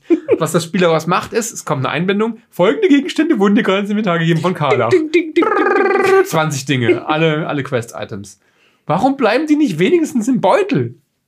Ja, das ist eine gute Frage und ich habe keine Antwort darauf, außer so funktioniert das nicht. Ja. Also ich meine, angesichts dessen, was das Spiel für eine unglaubliche Fülle an Gegenständen hat, ist es okay, man kann damit arbeiten. Ich wüsste auch nicht, wie man es besser machen sollte. Die Divinity-Spiele hatten ja noch ein stapelbares Inventar, wo du wirklich die Sachen übereinander legen konntest. Und dann hast du dann hast du Dinge nicht mehr gefunden. unter den 18 Matratzen, die du aus irgendwelchen Also die dabei hast, alten. irgendwo deinen magischen Ring. Und Dein all, das, die ersten Divinity-Spiele, nicht die Originals sind. die, hatten die nicht auch ein freies Inventar? Nein, das hatte, hatte ein gegliedertes Inventar. Ah, okay. Dann meine Ich bin mir ziemlich sicher, Dann mein, dann, okay, dann nehme ich es zurück, aber Divinity 1 und 2 hatte es, also Mhm. die Divine und Beyond hatten das auf jeden Fall. Und dann konnte man wirklich Dinge verlieren, weil man sie einfach begraben hat unter dem anderen Scheiß. Ich fand das irgendwie realistisch und auch witzig. Ja, Also sehen meine Taschen alle aus. Und im realen Leben findest du das nicht witzig. Nee. Aber Divinity hat auch diese Tele- Teleport-Pyramiden. Die fand ich genial. Ja. Dass, du, dass du die platzieren konntest und dann, wenn du die zweite hattest, konntest du immer dahin teleportieren, wo du sie haben wolltest. Jetzt hast du halt fixe Teleportpunkte, aber das, die sind so dicht. Das, ist auch, ja, das ist das auch ist in sehr Ordnung. komfortabel. Ja, also so viel zu den negativen Punkten des, des Gameplays. Es ist nicht viel, aber man kann lang drüber reden. Ähm, wollen wir dann mal über, über Fluff reden? Also, Ja, bitte. du, du willst zum Ende kommen. Es ist, wir nehmen das gerade hier sehr spät auf. Wie immer. Ja. Aber du wolltest über die Story und über die Charaktere sprechen. Ja, wir haben, wir haben schon mehrere Namen von, von Begleitern fallen lassen. Und die sind schon ein wirklich wichtiger Teil des Spiels. Die bringen alle eigene Plots mit, eigene Stories mit. Die haben alle teils recht abstruse Probleme, Mhm. wo du dir irgendwann denkst, kann ich eine normale Person in meiner Gruppe haben? Wir spoilern jetzt nicht, ne? Also Nee, wir sagen aber- jetzt nicht, was das für Probleme sind. Aber sie sind, sie sind halt alle schon sehr weird und, und sehr High Fantasy und, und teils auch einfach überzogene Plots und mit bizarren Windungen oder wo du wirklich auch schwere Entscheidungen dann mit und für diese Charaktere treffen musst, wie ihr Schicksal weitergeht. Und irgendwie so nach einem gewissen Punkt habe ich mir wirklich gewünscht, ich hätte zumindest eine Person, die einfach nur ein Typ ist. Ja, eine hast du ja. Also wenn du sie in der Gruppe hast. Ähm, ich mag jetzt nicht. Also, der Druide ist einfach nur ein Typ. Ah, okay. Der ist zwar nicht ab Akt 1 dabei, aber der ist schon relativ. Den habe ich nicht aus Gründen. ja, tut mir leid, das wäre Es- der Typ gewesen. Also es ist auch zum Beispiel so, dass man auch nicht zwingend alle, äh, alle Begleiter im selben Run in der Gruppe haben kann oder wird. Es gibt Mhm. zum Beispiel auch aus Akt 1 einen Charakter, den wir beide nicht haben, weil wir uns für ein für weniger böses Vorgehen entschieden haben. Na, okay. Wenn du dich in Akt 1 dafür entscheidest, die Leute, die dir wahrscheinlich helfen, umzubringen, Mhm. dann kannst du einen anderen Charakter rekrutieren tatsächlich. Oh. Eine Drowbardin. Siehst du, das wusste ich nicht. Ja. Wahrscheinlich lohnt es sich, es nochmal auf Böse durchzuspielen. Ja. Ich bin darin so schlecht. Ja, ich auch, aber, aber es könnte unterhaltsam sein, zumindest bis zu einem gewissen Punkt. Hm. Und was man sagen muss, ist, diese Charaktere sind alle sehr liebevoll gestaltet. Die haben alle wirklich gute Voice Actors auch Ja, und sind, du erkennst sie sofort an ihrem Umriss, sofort an ihrer Haltung. Also es ist einfach gutes Charakterdesign. Und ich mag nicht alle davon, aber ich weiß genau bei allen von denen, wie sie ticken. mhm. das stimmt, ja. Das Und- kriegen sie gut hin. Das ist auch wichtig. Ja. Ich Und- mag die wenigsten, muss ich zugeben. Aber alle mögen Karlach. Alle mögen Karlach. Karlach ist die allerbeste und es ist der einzige NSC, an den ich mich aus dem Spiel, an den ich mich in Jahren noch erinnern werde, während mir die anderen wahrscheinlich irgendwie ein bisschen schwammiger vorkommen werden. Also, Sh- ich, glaub, ich, ich glaube, der nervige, offensichtliche Vampir, der wird auch mir sehr in Ja. Erinnerung bleiben. Also ich glaube trotzdem, dass die BioWare-Charaktere mir fester, natürlich habe ich sie früher in meinem Leben betroffen, dass die sich eher festfressen als die jetzt, außer Karlach, die ist einfach toll, obwohl sie ja gar nicht, sie ist ja gar nicht so kompliziert. Also sie ist überhaupt nicht kompliziert. Aber das ist ja teilweise das, das Tolle. Du hast Ja. diese rie- große Kampfmaschine von Frau, Mhm. die aber im Grunde die Seele von einem kleinen Mädchen mit Teddybären hat. Ja, und man hat sie einfach lieb. Mhm. Und bei Shadowheart habe ich so Liliana-Vibes ein bisschen, auch wenn sie Ja. natürlich Dark Liliana ist, aber eigentlich ist sie überhaupt nicht Dark. Also sie ist, sie ist eigentlich eine total liebenswerte Figur, aber die halt irgendwie in eine schlechte Clique gekommen ist. Mhm. Ähm, und ich meine, meine Lieblingsbegleiter aller Zeiten aus dem Computerspiel ist immer noch Garrus Ja. aus, aus Mass Effect. Und dann natürlich Jahira und Minsk, Lieblingsfiguren von allen aus Baldur's Gate 1 und 2, deswegen sind sie ja eventuell. Spoilert das, wenn wir darüber reden, ob sie hier auftauchen? Das sind in Trailern, also. Mhm. Ähm, und natürlich sind die außer Konkurrenz, ne? Aber ich habe zum Beispiel den ähm, Hexenmeister noch nicht einmal in meiner Gruppe gehabt. Ich hatte ihn zwischendurch ein paar Mal in einer Gruppe, aber ich muss sagen, dass der auch der Begleiter ist, mit dem ich am wenigsten verbinde. Also der ist auch in den Plot, alle sind in den Plot, Mhm. äh, in den Plot eingebunden oder in einen Nebenplot. Und das ist teilweise ein bisschen konstruiert, damit das funktioniert. Da hatten wir gestern drüber gesprochen. Also gerade Shadowhearts ähm, Plot funktioniert nur deswegen im Rahmen des größeren Plots, weil der teilweise sehr konstruiert ist. Weil, Damit weil, das funktioniert. Ja, weil man dafür im Hintergrund über 100 Jahre zurück erzählen muss, wie jemand mehrfach Kulte gewechselt hat. Ja, und das ist, da merkt man halt, dass es nur damit das irgendwie verknüpft ist. Bei dem Hexenmeister ist es halt einfacher, da geht es halt um das Schicksal von Baldur's Gate. Bei Karlach ist es, äh, sind es mehrere Anknüpfungspunkte, würde ich sogar sagen. Mhm. Na, natürlich ist da eine Verbindung. Äh, mit, den, mit den Teufeln, die, denen wir begegnen im Verlauf der Story. Das ist ja auch nochmal eine ganz andere Erzählebene, die auf den Hauptplot drauf gestülpt ist, sozusagen. Mhm. Dann haben wir die Githyanki in der Gruppe, die ich auch nie dabei habe, weil sie mir unsympathisch ist. Die ist natürlich. Sie ist halt eine Githyanki. Als, weil es ja ein, ein Mindflayer, ein Elitiden-Plot ist und die Githyanki die Erzfeinde der Elitiden sind, ist sie auch sehr, sehr stark mit der ganzen Sache verwoben, ohne jetzt zu viel zu verraten. Und wie gesagt, der Druide, da geht es eher darum, dass er die Konsequenzen für das Land halt aufheben möchte, die dieser Feldzug hat, um den es geht. Das ist jetzt auch eher oberflächlich verknüpft, ne? Und deswegen ist er auch unproblematisch als Charakter. Also er ist nicht mhm. so Nervensäge. Aber sie sind alle viel stärker mit der Story verknüpft als man selber. Das ist so mein, ja. mein Kritikpunkt. Vielleicht ändert sich das noch im dritten Akt. Aber die Original BioWare-Spiele, also jetzt nicht nur Baldur's Gate, ja, sie haben immer einen sehr guten Job dabei gemacht, dir klarzumachen, dass du die Hauptfigur bist und du bist was Besonderes. Ich bin jetzt aber nicht besonderer als die anderen Leute. Nein, das sind alle sehr viel, sehr viel mehr extra als man ja, selber. Ich meine, man hat dieses Extra, wie ja schon gesagt, mit der Larve im Kopf von den Mindflayern, die man am Anfang eingesetzt hat. Aber bekommt. die haben ja auch alle einen. Die, nicht nur die, die jeder zweite Charakter Gefühlt, in diesem ja. Spiel hat das. Sehr viele Leute. Und du hast dazu noch eine Connection zu einem NSC, wo mir nicht klar ist, warum, die dich nochmal ein bisschen besonderer macht, äh, über ein Artefakt, das, das du aber auch gar wird, nicht. Das wird aber noch erklärt. Das wird noch erklärt. Soweit bist okay. du nicht. Ja, aber ähm, ich habe halt trotzdem nicht das Gefühl, dass diese Story sich um mich dreht.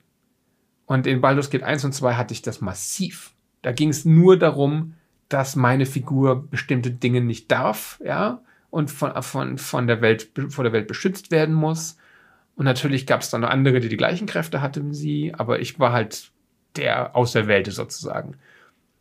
Und dann warst du natürlich Commander Shepard in Mass Effect. Das ist ja eine ganz andere Herangehensweise. Das ist ja ein, eine Figur mit einer Stimme, das kann man nicht vergleichen. Die klassischen BioWare-Spiele haben die Figuren ja keine Stimme. Und Shepard ist ein ausdefinierter Charakter mhm. von vornherein. Du spielst den halt, dadurch ist es weniger ein Rollenspiel, finde ich, als BioWare, aber es ist immer noch ein, als ein äh, Shepard-Simulator. Als, als, als, als, als Baldur's Gate. Ähm, aber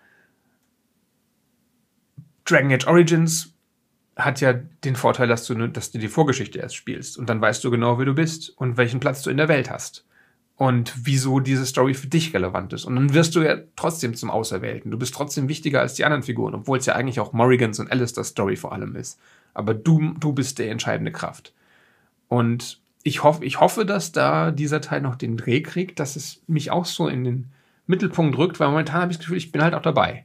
Und es ist egal, ob ich meinen Hauptcharakter gerade steuere oder Shadowheart oder Karlach oder sowas, weil die können ja die Gespräche auch führen. Und das ist manchmal sogar besser. Ja. Also ich bin halt keine Bardin, deswegen ist es manchmal besser jemand anders. Bei mir ist es besser, wenn ich ja. sie führe. Das ist ein Vorteil bei der Bardin, dass man eine, dass man eine Bardin spielt oder einen Barden spielt oder ein Bardenwesen. Er kann ja auch, glaube ich, non-binär sein, der Charakter, den man spielt, oder? Also ja, du äh, hast freie Auswahl, was die ja. Pronomen angeht. Das hat auch schon einige Leute in den Wahnsinn Oh glaube ich. Ja, ich kann ja auch Brüste und einen Pimmel geben, der, dem, dem Charakter, oder? Habe ich nicht an? ausprobiert. Ich glaube schon. Ist nicht das erste Spiel, aber. Ja, Cyberpunk kann das auch. Und ähm, ja, also mal sehen. Ich, ich, natürlich muss ich Kotor erwähnen, dass es ja auch einen namenlosen Protagonisten gibt und dann am Ende Spoiler für Kotor bist du halt trotzdem der Auserwählte, sozusagen. Ja. Und was haben wir noch?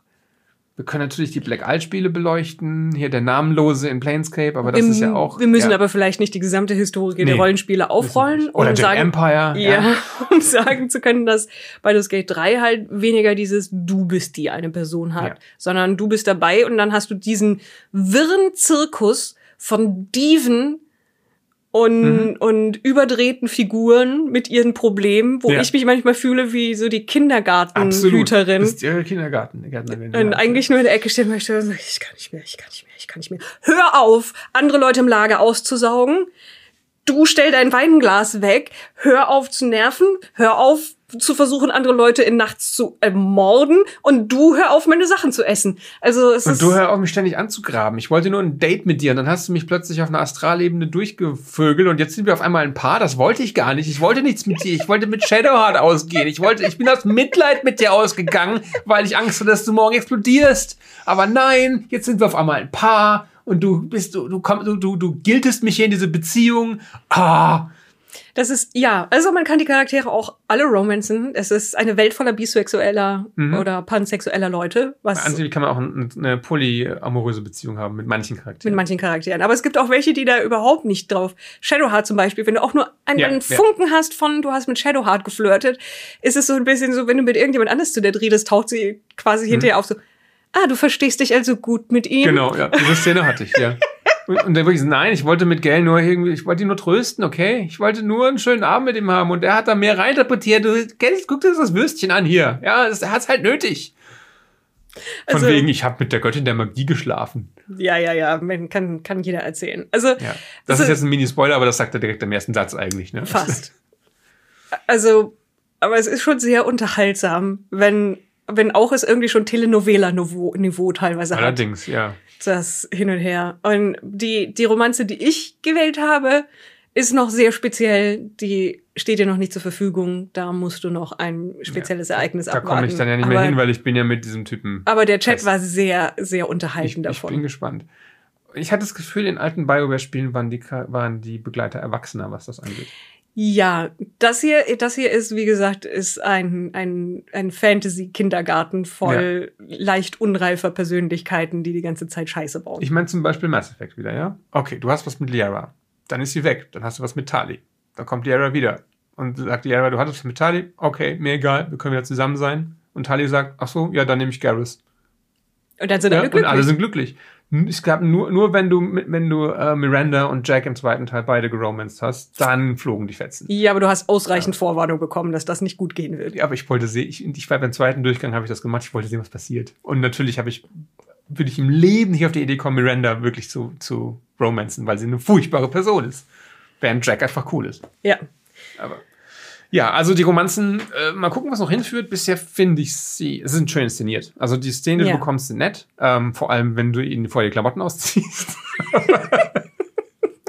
Also das tun ist, sie auch von alleine, man je muss- nachdem. Ja, wenn man zum Beispiel daran denkt, wie, wie die, die Romanzen, die Sexszenen in zum Beispiel den Dragon Age Spielen inszeniert waren, die waren halt schon sehr ähm, So, Action, Actionfiguren, normalerweise trage, trage ich einen mini-roten Bikini und einen Schal. Für diese heiße Liebesszene ziehe ich mir aber jetzt meine Wollunterwäsche an. Ja, die, also die waren halt schon unfreiwillig komisch eher. Das hier funktioniert. Da, Ähm, da hat Mass jemand. Effect Andromeda hatte die besten. Ah, okay. Weil äh, da haben sie dann auch aufgehört, äh, prüde zu sein, weil die Soweit- ersten drei Mass Effects hatten ja noch sehr kindertaugliche Liebesszenen und das haben sie dann weggelassen. Also die hat, hatte dann die Erwachsenen, ich würde sagen, das sind die erwachsensten, Romance-Optionen in diesen Spielen. Okay, Aber soweit bin ich nicht ohne dass es gekommen. pornös wurde, wie dieses Spiel ja doch relativ leicht werden kann. Weil, Ja. aber, Aber, abgesehen von den Stories der Charaktere und der Romance-Optionen, wie findest du denn generell die Handlung des Spiels, also den Plot und was sich da abspielt? also ich muss ehrlich sagen, dass, also du, du wirst ja quasi direkt mit dieser tickenden Uhr im Kopf Hm. halt in das Spiel reingeworfen. Aber für mich war es lange so dieses, so, und was mache ich jetzt? Also es, es hat sich für mich am Anfang schon ein bisschen irgendwie zertüttelt in unterschiedliche Dinge, die du machen konntest und ausprobieren konntest. Und im Endeffekt ist es ja so, deine Charaktermotivation ist, das Ding in deinem Kopf loszuwerden. Mhm. Aber das kannst du nicht. Das heißt, deine Hauptquest Spoiler. führt dich immer nur Also in. erstmal kannst du es nicht. Ja, erstmal kannst du es nicht. Also deine Hauptquest führt dich immer nur in Sackgassen. Das sind manchmal lustige Sackgassen, aber es sind halt schon alles irgendwie Sackgassen. Und erst im zweiten Akt wird klarer, was wirklich passiert und Mhm. wo es hingeht und dann nimmt die Story Fahrt auf. Ja. Das heißt, den ersten Akt war für mich als Spielerin die Motivation, ich will die Welt erkunden, ich will Dinge ausprobieren. So ähnlich wie bei dir. Ja. Und jetzt erst im zweiten Akt war es so, ah, das passiert. Jetzt habe ich tatsächlich Interesse daran, XY zu verfolgen und zu tun und Mhm. dann in Baldur's Gate bestimmte Dinge zu machen. Ja. Und ich finde sie jetzt nicht sehr, also sie ist sehr High Fantasy dann von dem, was tatsächlich passiert. Und sie ist so, die Grundlage ist schon ein bisschen zurechtgebogen und auch ein bisschen Schema F. Es ist, hier ist Bedrohung. Bedrohung hängt zusammen mit Artefakt. Artefakt hat drei Dinge, die getan werden müssen, um irgendwas mit Artefakt tun zu können. Mhm. Es ist also wirklich so, so ganz, ganz grundlegend. Und der Reiz entsteht erst darum, daraus, was für NSCs das sind, mit denen du da interagierst, dass du wirklich ziemlich frei entscheiden kannst, in welchen Reihenfolgen du dann Dinge machst und versuchst zu ändern und zu beeinflussen. Und ja, wie dann die einzelnen Szenen tatsächlich sind und was sich dann an Stories daraus ergibt. Ja. Aber die Grundgeschichte ist eher teilweise auch schwer verständlich, wie die Zusammenhänge sind, weil manche Sachen halt nicht erklärt werden.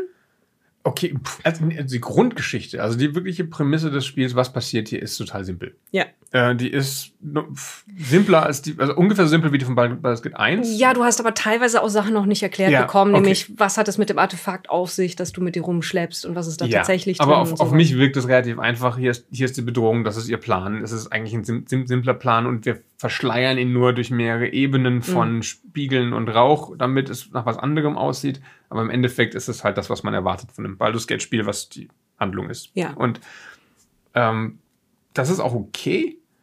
Ich hatte tatsächlich Spaß an dem. Ich probiere jetzt alle Heilmethoden aus, um die Larve loszuwerden, obwohl ich ja wusste, dass das nie hin, nirgendwo hinführen kann, weil das halt eine Spielmechanik ist, die ich mir ja nicht wieder wegnehmen Ja. möchte. Ähm, und da einfach dumm rumzustolpern und zu schauen, was passiert, hat mir gereicht im ersten Akt. Und mich hat der zweite Akt dann eher ein bisschen abgeturnt, weil das, äh, weil die Stimmung eine ganz andere wird, weil es so viel düsterer wird, weil du viel weniger Interaktion hast und mehr, mehr Kämpfe und mehr Dungeons Ja, und, und ja, es ist ein bisschen so, wir haben dich im ersten Akt größtenteils mit Plot in Ruhe gelassen, deswegen nehmen wir jetzt dieses Plotkissen und drücken dir es aufs Gesicht. Ja, aber das Plotkissen im zweiten Akt hat ja erstmal auch ganz wenig mit dem Hauptplot zu tun. Das ist ja, Ja. erstmal so ein Backstory von einem der, der Antagonisten und eigentlich ist das gar nicht so wichtig und es ist nur ein lo lo lokales Problem und es ist auch ein bisschen deprimierend und es fühlt sich so nach Schwarze Lande DSA an und eigentlich gar nicht nach D&D für mich zumindest. Ja. Da war ich, das hat mich ein bisschen, das hat meine Motivation ein bisschen gekillt. Aber am Ende des zweiten Akts hat es mich dann halt umso mehr wieder eingeholt. Also ab dem Moment, wo, wo Das- ich in, ja. im Finale vom zweiten Akt war und die ganzen Schlachten geschlagen habe, war ich voll an Bord und will jetzt auch unbedingt wissen, wie es weitergeht. Aber es war ein bisschen mühsamer Weg dahin. Also für mich war es ein Downer, der zweite Akt. Stimmt, also so, so die ersten zwei Drittel des zweiten Aktes. Wenn es dann, dann Richtung Finale geht, sind da, sind da schon ein paar sehr coole Sachen. Und unter anderem so Dinge wie, dass du eine ganze Reihe an Zwischenbossen durch Interaktion und ein bisschen Glück oder Ja, Überreden Das, das ist ganz cool. erledigen ja. kannst. Das ist, das ist relativ cool gemacht. Und der finale Bosskampf ist nicht nur ein spannendes Rätsel, sondern der ist episch. Das ist Also, filmreif. Das, das ist richtig gut. Da Ja. gibt's, da, also du, es gibt in diesem Spiel manchmal die Option, dass man den Monolog eines bösen NSCs unterbrechen und ihn Mhm. einfach angreifen kann, halt quasi Hab dieses gemerkt, Schieß auf aber ihn. ja. Aber in, in manchen Szenen gibt es das und manchmal ist das auch relevant, weil manchmal während von, während von Mono, während der monologisiert noch Leute sterben und dann kannst du sie retten, wenn du rechtzeitig ihm auf die Ömme gibst, Ja. der Person. Aber hier gibt es einen, einen Bösewicht-Monolog, der, der mir so gut gefallen hat, weil es also genau die, die Art von Vibe ist und von Epic, die ich persönlich gerne mag. Also sehr, sehr düster, aber halt genau bis an die Grenze dessen, was noch nicht peinlich überzogen ist, gegangen. Mhm. Ja, ich War war auch, ich hatte Gänsehaut tatsächlich und das habe ich selten in solchen Spielen. Und in dem hatte ich vor, von der Inszenierung her hat es mich vorher gar nicht gepackt. Ich finde es zwar nett mit dieser angenehmen Galadriel-Stimme als Erzählerin die Mhm. ganze Zeit. Ich weiß nicht, wie du zu der stehst. Ich finde, das ist eine, das ist eine schöne Sache, weil es ein bisschen daran erinnert, halt eine Spielleitung zu haben. Man, Ja. hat, man hat diese relativ entspannte, manchmal ein bisschen sarkastische Mhm, Erzählerin. Genau. Da findest du die, dich auch ein bisschen wieder. Ne? Ja, die, die halt zwischendurch dir erzählt, was du telepathisch wahrnimmst und manche Dinge zusammenfasst an Informationen und dergleichen. Und das finde ich ist ein schöner Handgriff, die, wo sie auch jemand gefunden haben, die das sehr gut macht. Absolut. Ja, die meisten Synchron- oder äh, Synchronstimmen sind es ja nicht. Die meisten Sprechenden sind, Mhm. sind wirklich super. Äh, Vor allem die Figur, die du gerade genannt hast. Und auch alle Begleiter klingen sehr angenehm. Auf jeden Fall klingen sie so, wie sie Mhm. klingen sollten. Und man hört ihnen gerne zu. Und ja, wie gesagt, was die Story-Inszenierung angeht, war das halt erst der Punkt, den du gerade hast, wo es mich gepackt hast. Vorher war es halt. Es, hat, es inszeniert eigentlich wenig. Ne? Also es gibt Ja. es nicht so wahnsinnig viele Zwischensequenzen mit Spielgrafik, aber wenn, dann werden sie schon sinnvoll eingesetzt. Und ich hatte ein bisschen die Angst, dass die Story so bombastisch anfängt, dass sie danach eigentlich gar nicht mehr sich steigern kann. Aber irgendwie kriegen sie es dann trotzdem noch hin, auch wenn du direkt in der Anfangssequenz mit einem Elitidenschiff gegen einen Drachen in den Höllen kämpfst und dich aus dem abstürzenden Schiff retten musst, äh, gibt es die eigentlichen Gänsehautmomente erst später. Und sie sind, glaube ich, auch besser, wenn du dich in der Welt auskennst. Ja, weil es war bei mir dieses, als, als dann in dem Bosskampf was passiert ist und ein, ein anderer Gegner auftauchte, ist mir der Arsch auf Grundeis Ja. gegangen, als mir klar wurde, was da auftaucht. Zu Recht. Und dann hat ein Charakter in der Gruppe ausgebrochen, was ich dachte.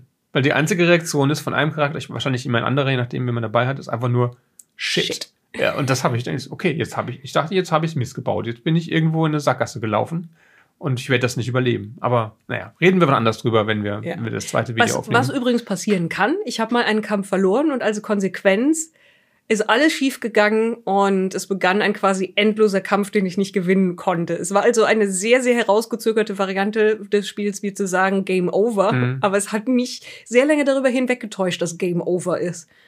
Und ich weiß nicht, ob ich es vielleicht hätte schaffen können, aber es war halt unglaublich deprimierend. Solange es den beschissenen Trick aus dem Mass Effect DLC nicht macht, dass du den Kampf verlieren musst ja. und äh, sich dann immer wieder zuwirft mit Gegnern, bis du bewusstlos bist. Das war, wie hieß der? Arrival, ne? Arrival, ja. Das war das Schlechteste, was BioWare jemals gemacht hat, meiner Meinung nach, dieser DLC. Aber der war nicht gut. Ja, aber ähm, vielleicht noch über ein, eine Entscheidung, was Voice Actor angeht, mhm. die uns beschäftigt, weil wir Privatfans des Originalsprechers ja. sind. Können wir es kurz anschneiden, müssen wir jetzt nicht vertiefen. Es, es wird ein Legacy-Charakter auftauchen. Ich habe ihn noch nicht getroffen, der wurde bisher nur erwähnt. Wir hatten es eben schon gesagt. Ja, aber es wurde, also, vorher, ja. es wurde auch vorher schon bekannt gemacht, ja. dass Minsk und Bu weil, auftauchen äh, werden. Die müssen dann natürlich vorkommen, weil man muss die Nostalgie am Ecken. Ja. ja. Und wie heißt der Originalsprecher? Äh, Jim Cummings, glaube ich. Aber lass uns das noch mal kurz googeln, bevor wir hier Scheiße erzählen. Ja, ich glaube, er heißt Jim Cummings. Wenn Maike einfach die Worte Jim Cummings und Minsk eingibt, dann äh, nicht Jim Curry. Und auch nicht Jim Cummings, kanadischer Pädagoge. Und man schreibt ihn auch in zwei Worten. Also Vorname Jim, mhm. ja, Nachname ist Cummings. Und jetzt gibt sie einfach Jim Minsk ein. Und ich weiß nicht, warum sie das tut, aber ich erzähle das einfach mal weiter. Jim Cummings. Und ich hatte komplett recht, wir hätten es nicht googeln müssen. Also, aber wir haben es getan, weil wir hier gründlich recherchieren bei Orkenspalte. Während wir es ja. aufnehmen. Und wir schneiden es auch hinterher so. nicht raus. Jim Cummings hat Minsk in Gate 1 und 2 gesprochen und in Thron des Baal. Und er hat natürlich auch unter anderem Hondo und Naka in Star Wars gesprochen, den Weequay-Piraten. Er hatte auch in äh, Galaxy's Edge als Animatronik gesprochen und er spricht bis heute in diversen Disney-Serien alle möglichen Charaktere. Ja bis 2023. Der Mann ist 70 Jahre alt. Er hat äh, Hondo Onaka, wie gesagt, vor drei Jahren noch gesprochen. Klingt, Hondo klingt genauso wie Minsk. Also mit ja. bisschen weniger russisch, aber sehr, sehr ähnlich. Und jetzt spricht Matt Mercer Minsk. Und ich möchte jetzt nichts über Matt Mercer, der Critical Role sagen. Es ist ja ein polarisierendes Thema. Ich will mich jetzt nicht hier in irgendwie auf eine Seite schlagen. Aber warum nicht? Ich weiß, die haben sehr viele Fans. Sie haben auch eine Menge Leute, die sie nicht gut finden. Aber, aber warum? Ist ja egal, aber warum, warum ja. nicht Jim Cummings? Weil Stuntcasting, PR, guck mal, Matt Mercer spr spricht den ikonischen, den ikonischsten Charakter dieser Spiele. Ja, also Und hier zwei Dinge, die jeder wieder erkennen wird. Minsk, ja. Matt Mercer, Combo. Verstehe, warum sie es machen. Ich hätte mir halt den Originalsprecher gewünscht. Ich habe ihn jetzt in der Version noch nicht, nicht wirklich gehört. Vielleicht klingt es ja ganz genauso. Vielleicht laber ich ja dummes Zeug und ich, man kann das gar nicht unterscheiden. Und soweit ich weiß, hat Jim Cummings auch vergessen, dass er das gemacht hat. Ja. Weil das halt ein Arbeitstag war. Aber man hätte ihn in ein, ein, ein Studio stellen können und sagen, mach's genauso wie Hondo Onaka, nur mit ein bisschen mehr Russisch. Ich meine, es ist ja auch Motion Capturing jetzt, glaube ich, dabei. Sie müssen ja, ja, wirklich äh, im Studio stehen und das machen. Da kann es sich von zu Hause aufnehmen, keine Ahnung. Ähm, aber ich finde es trotzdem schade. Man kann es ja schade finden. Ja. Aber damit haben wir im Grunde alles besprochen, was in meiner Liste steht, weil die Punkte, die wir noch nicht, die, wo, wo wir ja, noch nicht angekommen sind, haben wir vorher schon ja, ja. erwähnt, wie zum Beispiel, wie sind die Orte designt? Sie sehen aus, als würden sie in die Schwertküste passen. Manchmal sind sie ein bisschen sehr High Fantasy, gerade im zweiten Akt, die ganze Landschaft. Ja, also Aber das, das finde ich schon. Natürlich ist alles sehr hügelig, ja, und sehr vertikal, weil, weil diese Level halt mhm. so gebaut sind, dass, dass man möglichst viel reinquetscht. Das ist, finde ich, sehr gutes Leveldesign. Ja. Es sieht wie du sagtest, wirklich umwerfend aus. Es ähm, ist sehr hübsch. Ja. Aber das heißt auch, dass äh, mein Desktop-Rechner, den ich letztes Jahr gekauft habe und der letztes Jahr sehr teuer war, mhm. weil ich einen Gaming-Rechner brauche, der auch gleichzeitig streamen kann, ja. der wird ganz schön warm bei Baldur's Gate. Aber es bleibt flüssig, ne? In der Stadt jetzt selber, im dritten Akt, hakelt es auch bei mir manchmal. Okay. Je nachdem, wie lange ich schon spiele. Das scheint auch etwas zu sein, mhm. was schlimmer wird, je länger das Spiel läuft. Klar. Und wenn ich es gleichzeitig streame, wird es halt auch manchmal dann knödelig. Ja. Aber, Aber das ist ja ein Problem, das sich mit der nächsten Rechnergeneration, dem nächsten Patch irgendwann beheben wird. Das Spiel gibt es ja auch für PlayStation 5, aber nicht für Xbox, komischerweise. Das finde ich immer, das finde ich seltsam. Aber ist die, ist die PlayStation so viel stärker als die Xbox? Ich das weiß, weiß ich nicht, Keine weil Ahnung, wir keine haben. Ja. Aber für die Switch wird es wohl nie geben. Nein. Aber dafür, es, es, es sieht wirklich sehr hübsch aus. Ich meine, auch die Original Sin-Spiele schon zu ihrer Zeit waren unglaublich hübsch, weil sie wirklich tolle Dinge mit Licht und Beleuchtung Mhm. dieser Landschaft machen und halt auch sehr viel Liebe da reinbringen, dass es, obwohl es halt so, so äh, Freizeitpark Levelgestaltung ist mit den, den sich umeinander schlingenden Wegen Mhm. und den ineinander verschachtelten Orten, dass es trotzdem aussieht wie eine Landschaft, die du dir vorstellen könntest. Okay, die High Fantasy Parts vielleicht nicht, ne? Aber wo du sagen könntest, oh ja, so einen Weg habe ich in Südfrankreich gesehen. Oder Ja. ne? sowas in der Ja. Art. Also, dass es sich an realen Landschaften von der Deko und Diese Astralebene ist wie die, die ich zu Hause habe. Ja, genau. Ähm, das ist also alles auch liebevoll dann mit Kleinigkeiten dekoriert und sowas. Es ist, es ist ein ausgesprochen hübsches Spiel und die Charaktermodelle sind auch ziemlich, ziemlich gut mit schönen Details und mit schönen Effekten und nur manchmal etwas weirdem Clipping.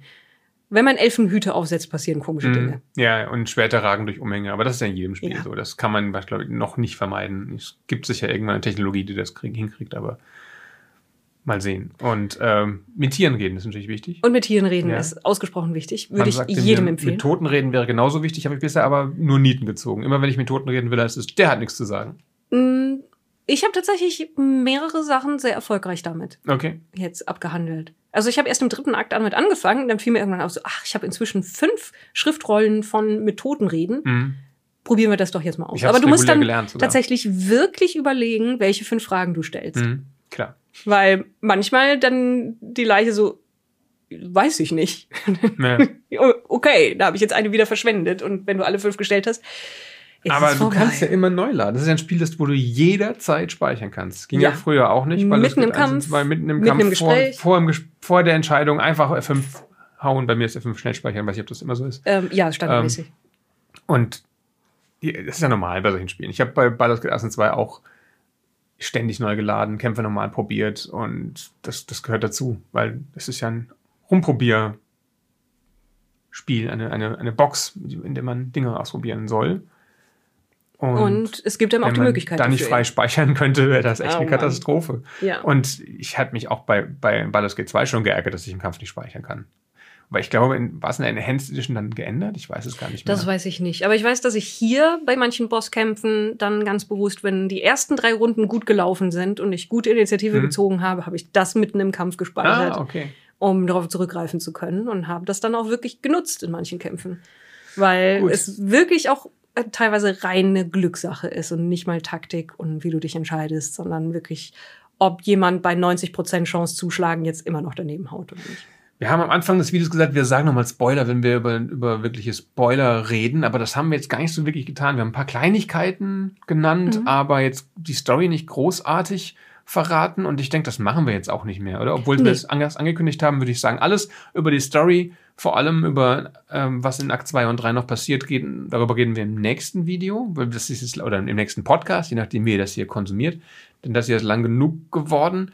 Ich bin, wie gesagt, noch nicht wirklich ganz mitgerissen von der Story. Es fängt jetzt gerade erst an. Ähm, Baldur's Gate 2 hatte halt den Vorteil, dass es anfing mit einer wahnsinnig starken Szene, auch wenn es ein Klischee ist. Du bist gefangen genommen.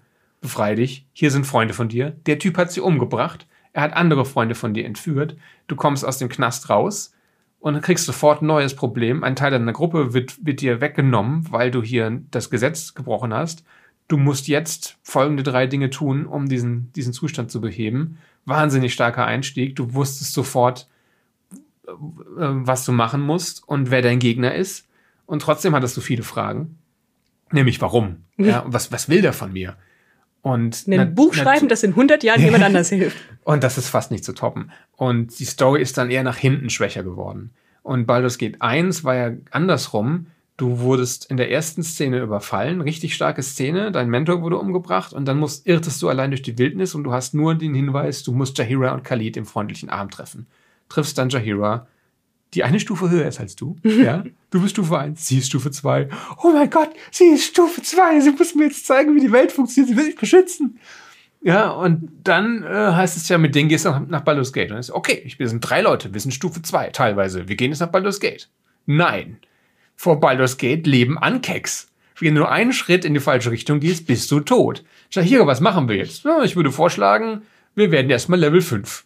Dafür gehen wir nach Süden. Okay, Jahira, dann machen wir das und wir finden weitere Begleiter.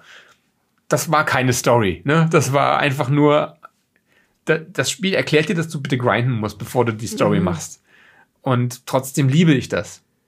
Weil es so, es entschuldigt sich nicht dafür, dass es ein D&D-Spiel ist. Das, ja. wo es darum geht, dass du Aufträge annimmst und Monster verprügelst. Und das hätte, dieser Ansatz hätte hier auch für mich funktioniert. Und dieses Spiel macht weder noch, ne? Es, sagt, es sagt weder, hier ist die Welt, erkunde sie, sei der Abenteurer, noch sagt es dir von Anfang an einigermaßen klar, um was es geht, aber es gibt dir immerhin den Auftrag, auch wenn, du ihn, auch wenn du ihn nicht wirklich erfüllen kannst. Und es ja. braucht lange, bis es dir dann zeigt, was es von dir wirklich will. Und eins, ein Schlusswort möchte, möchte ich noch sagen es ist teilweise zum Brüllen komisch, das Spiel. Es gibt manchmal einfach Situationen und, und Szenen, wo ich wirklich laut gelacht habe. Ich habe dich laut einfach. lachen hören, ja. Ja, es, es gibt einen Clip, wo ich, glaube ich, eine Minute am Stück lache, mhm. weil Astarion, der anstrengende Vampir, in ein Käserad verwandelt wurde.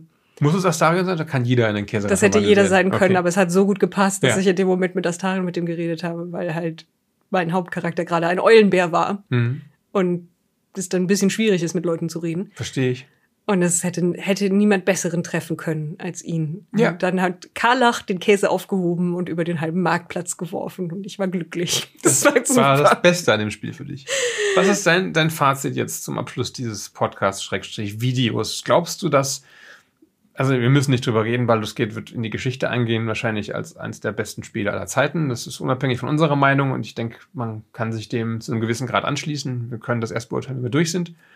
Ähm, aber glaubst du, es ist relevant für uns in der Pen-Paper-Szene? Werden wir eine Flut, eine Remme von neuen Pen-Paper-Spielenden durch dieses Spiel bekommen? Ich weiß nicht, ob es eine Flut wird, aber ich glaube, dass es sehr viele Leute dadurch jetzt das erste Mal wieder vermittelt bekommen, was Pen and Paper liefern könnte, mhm. rein theoretisch.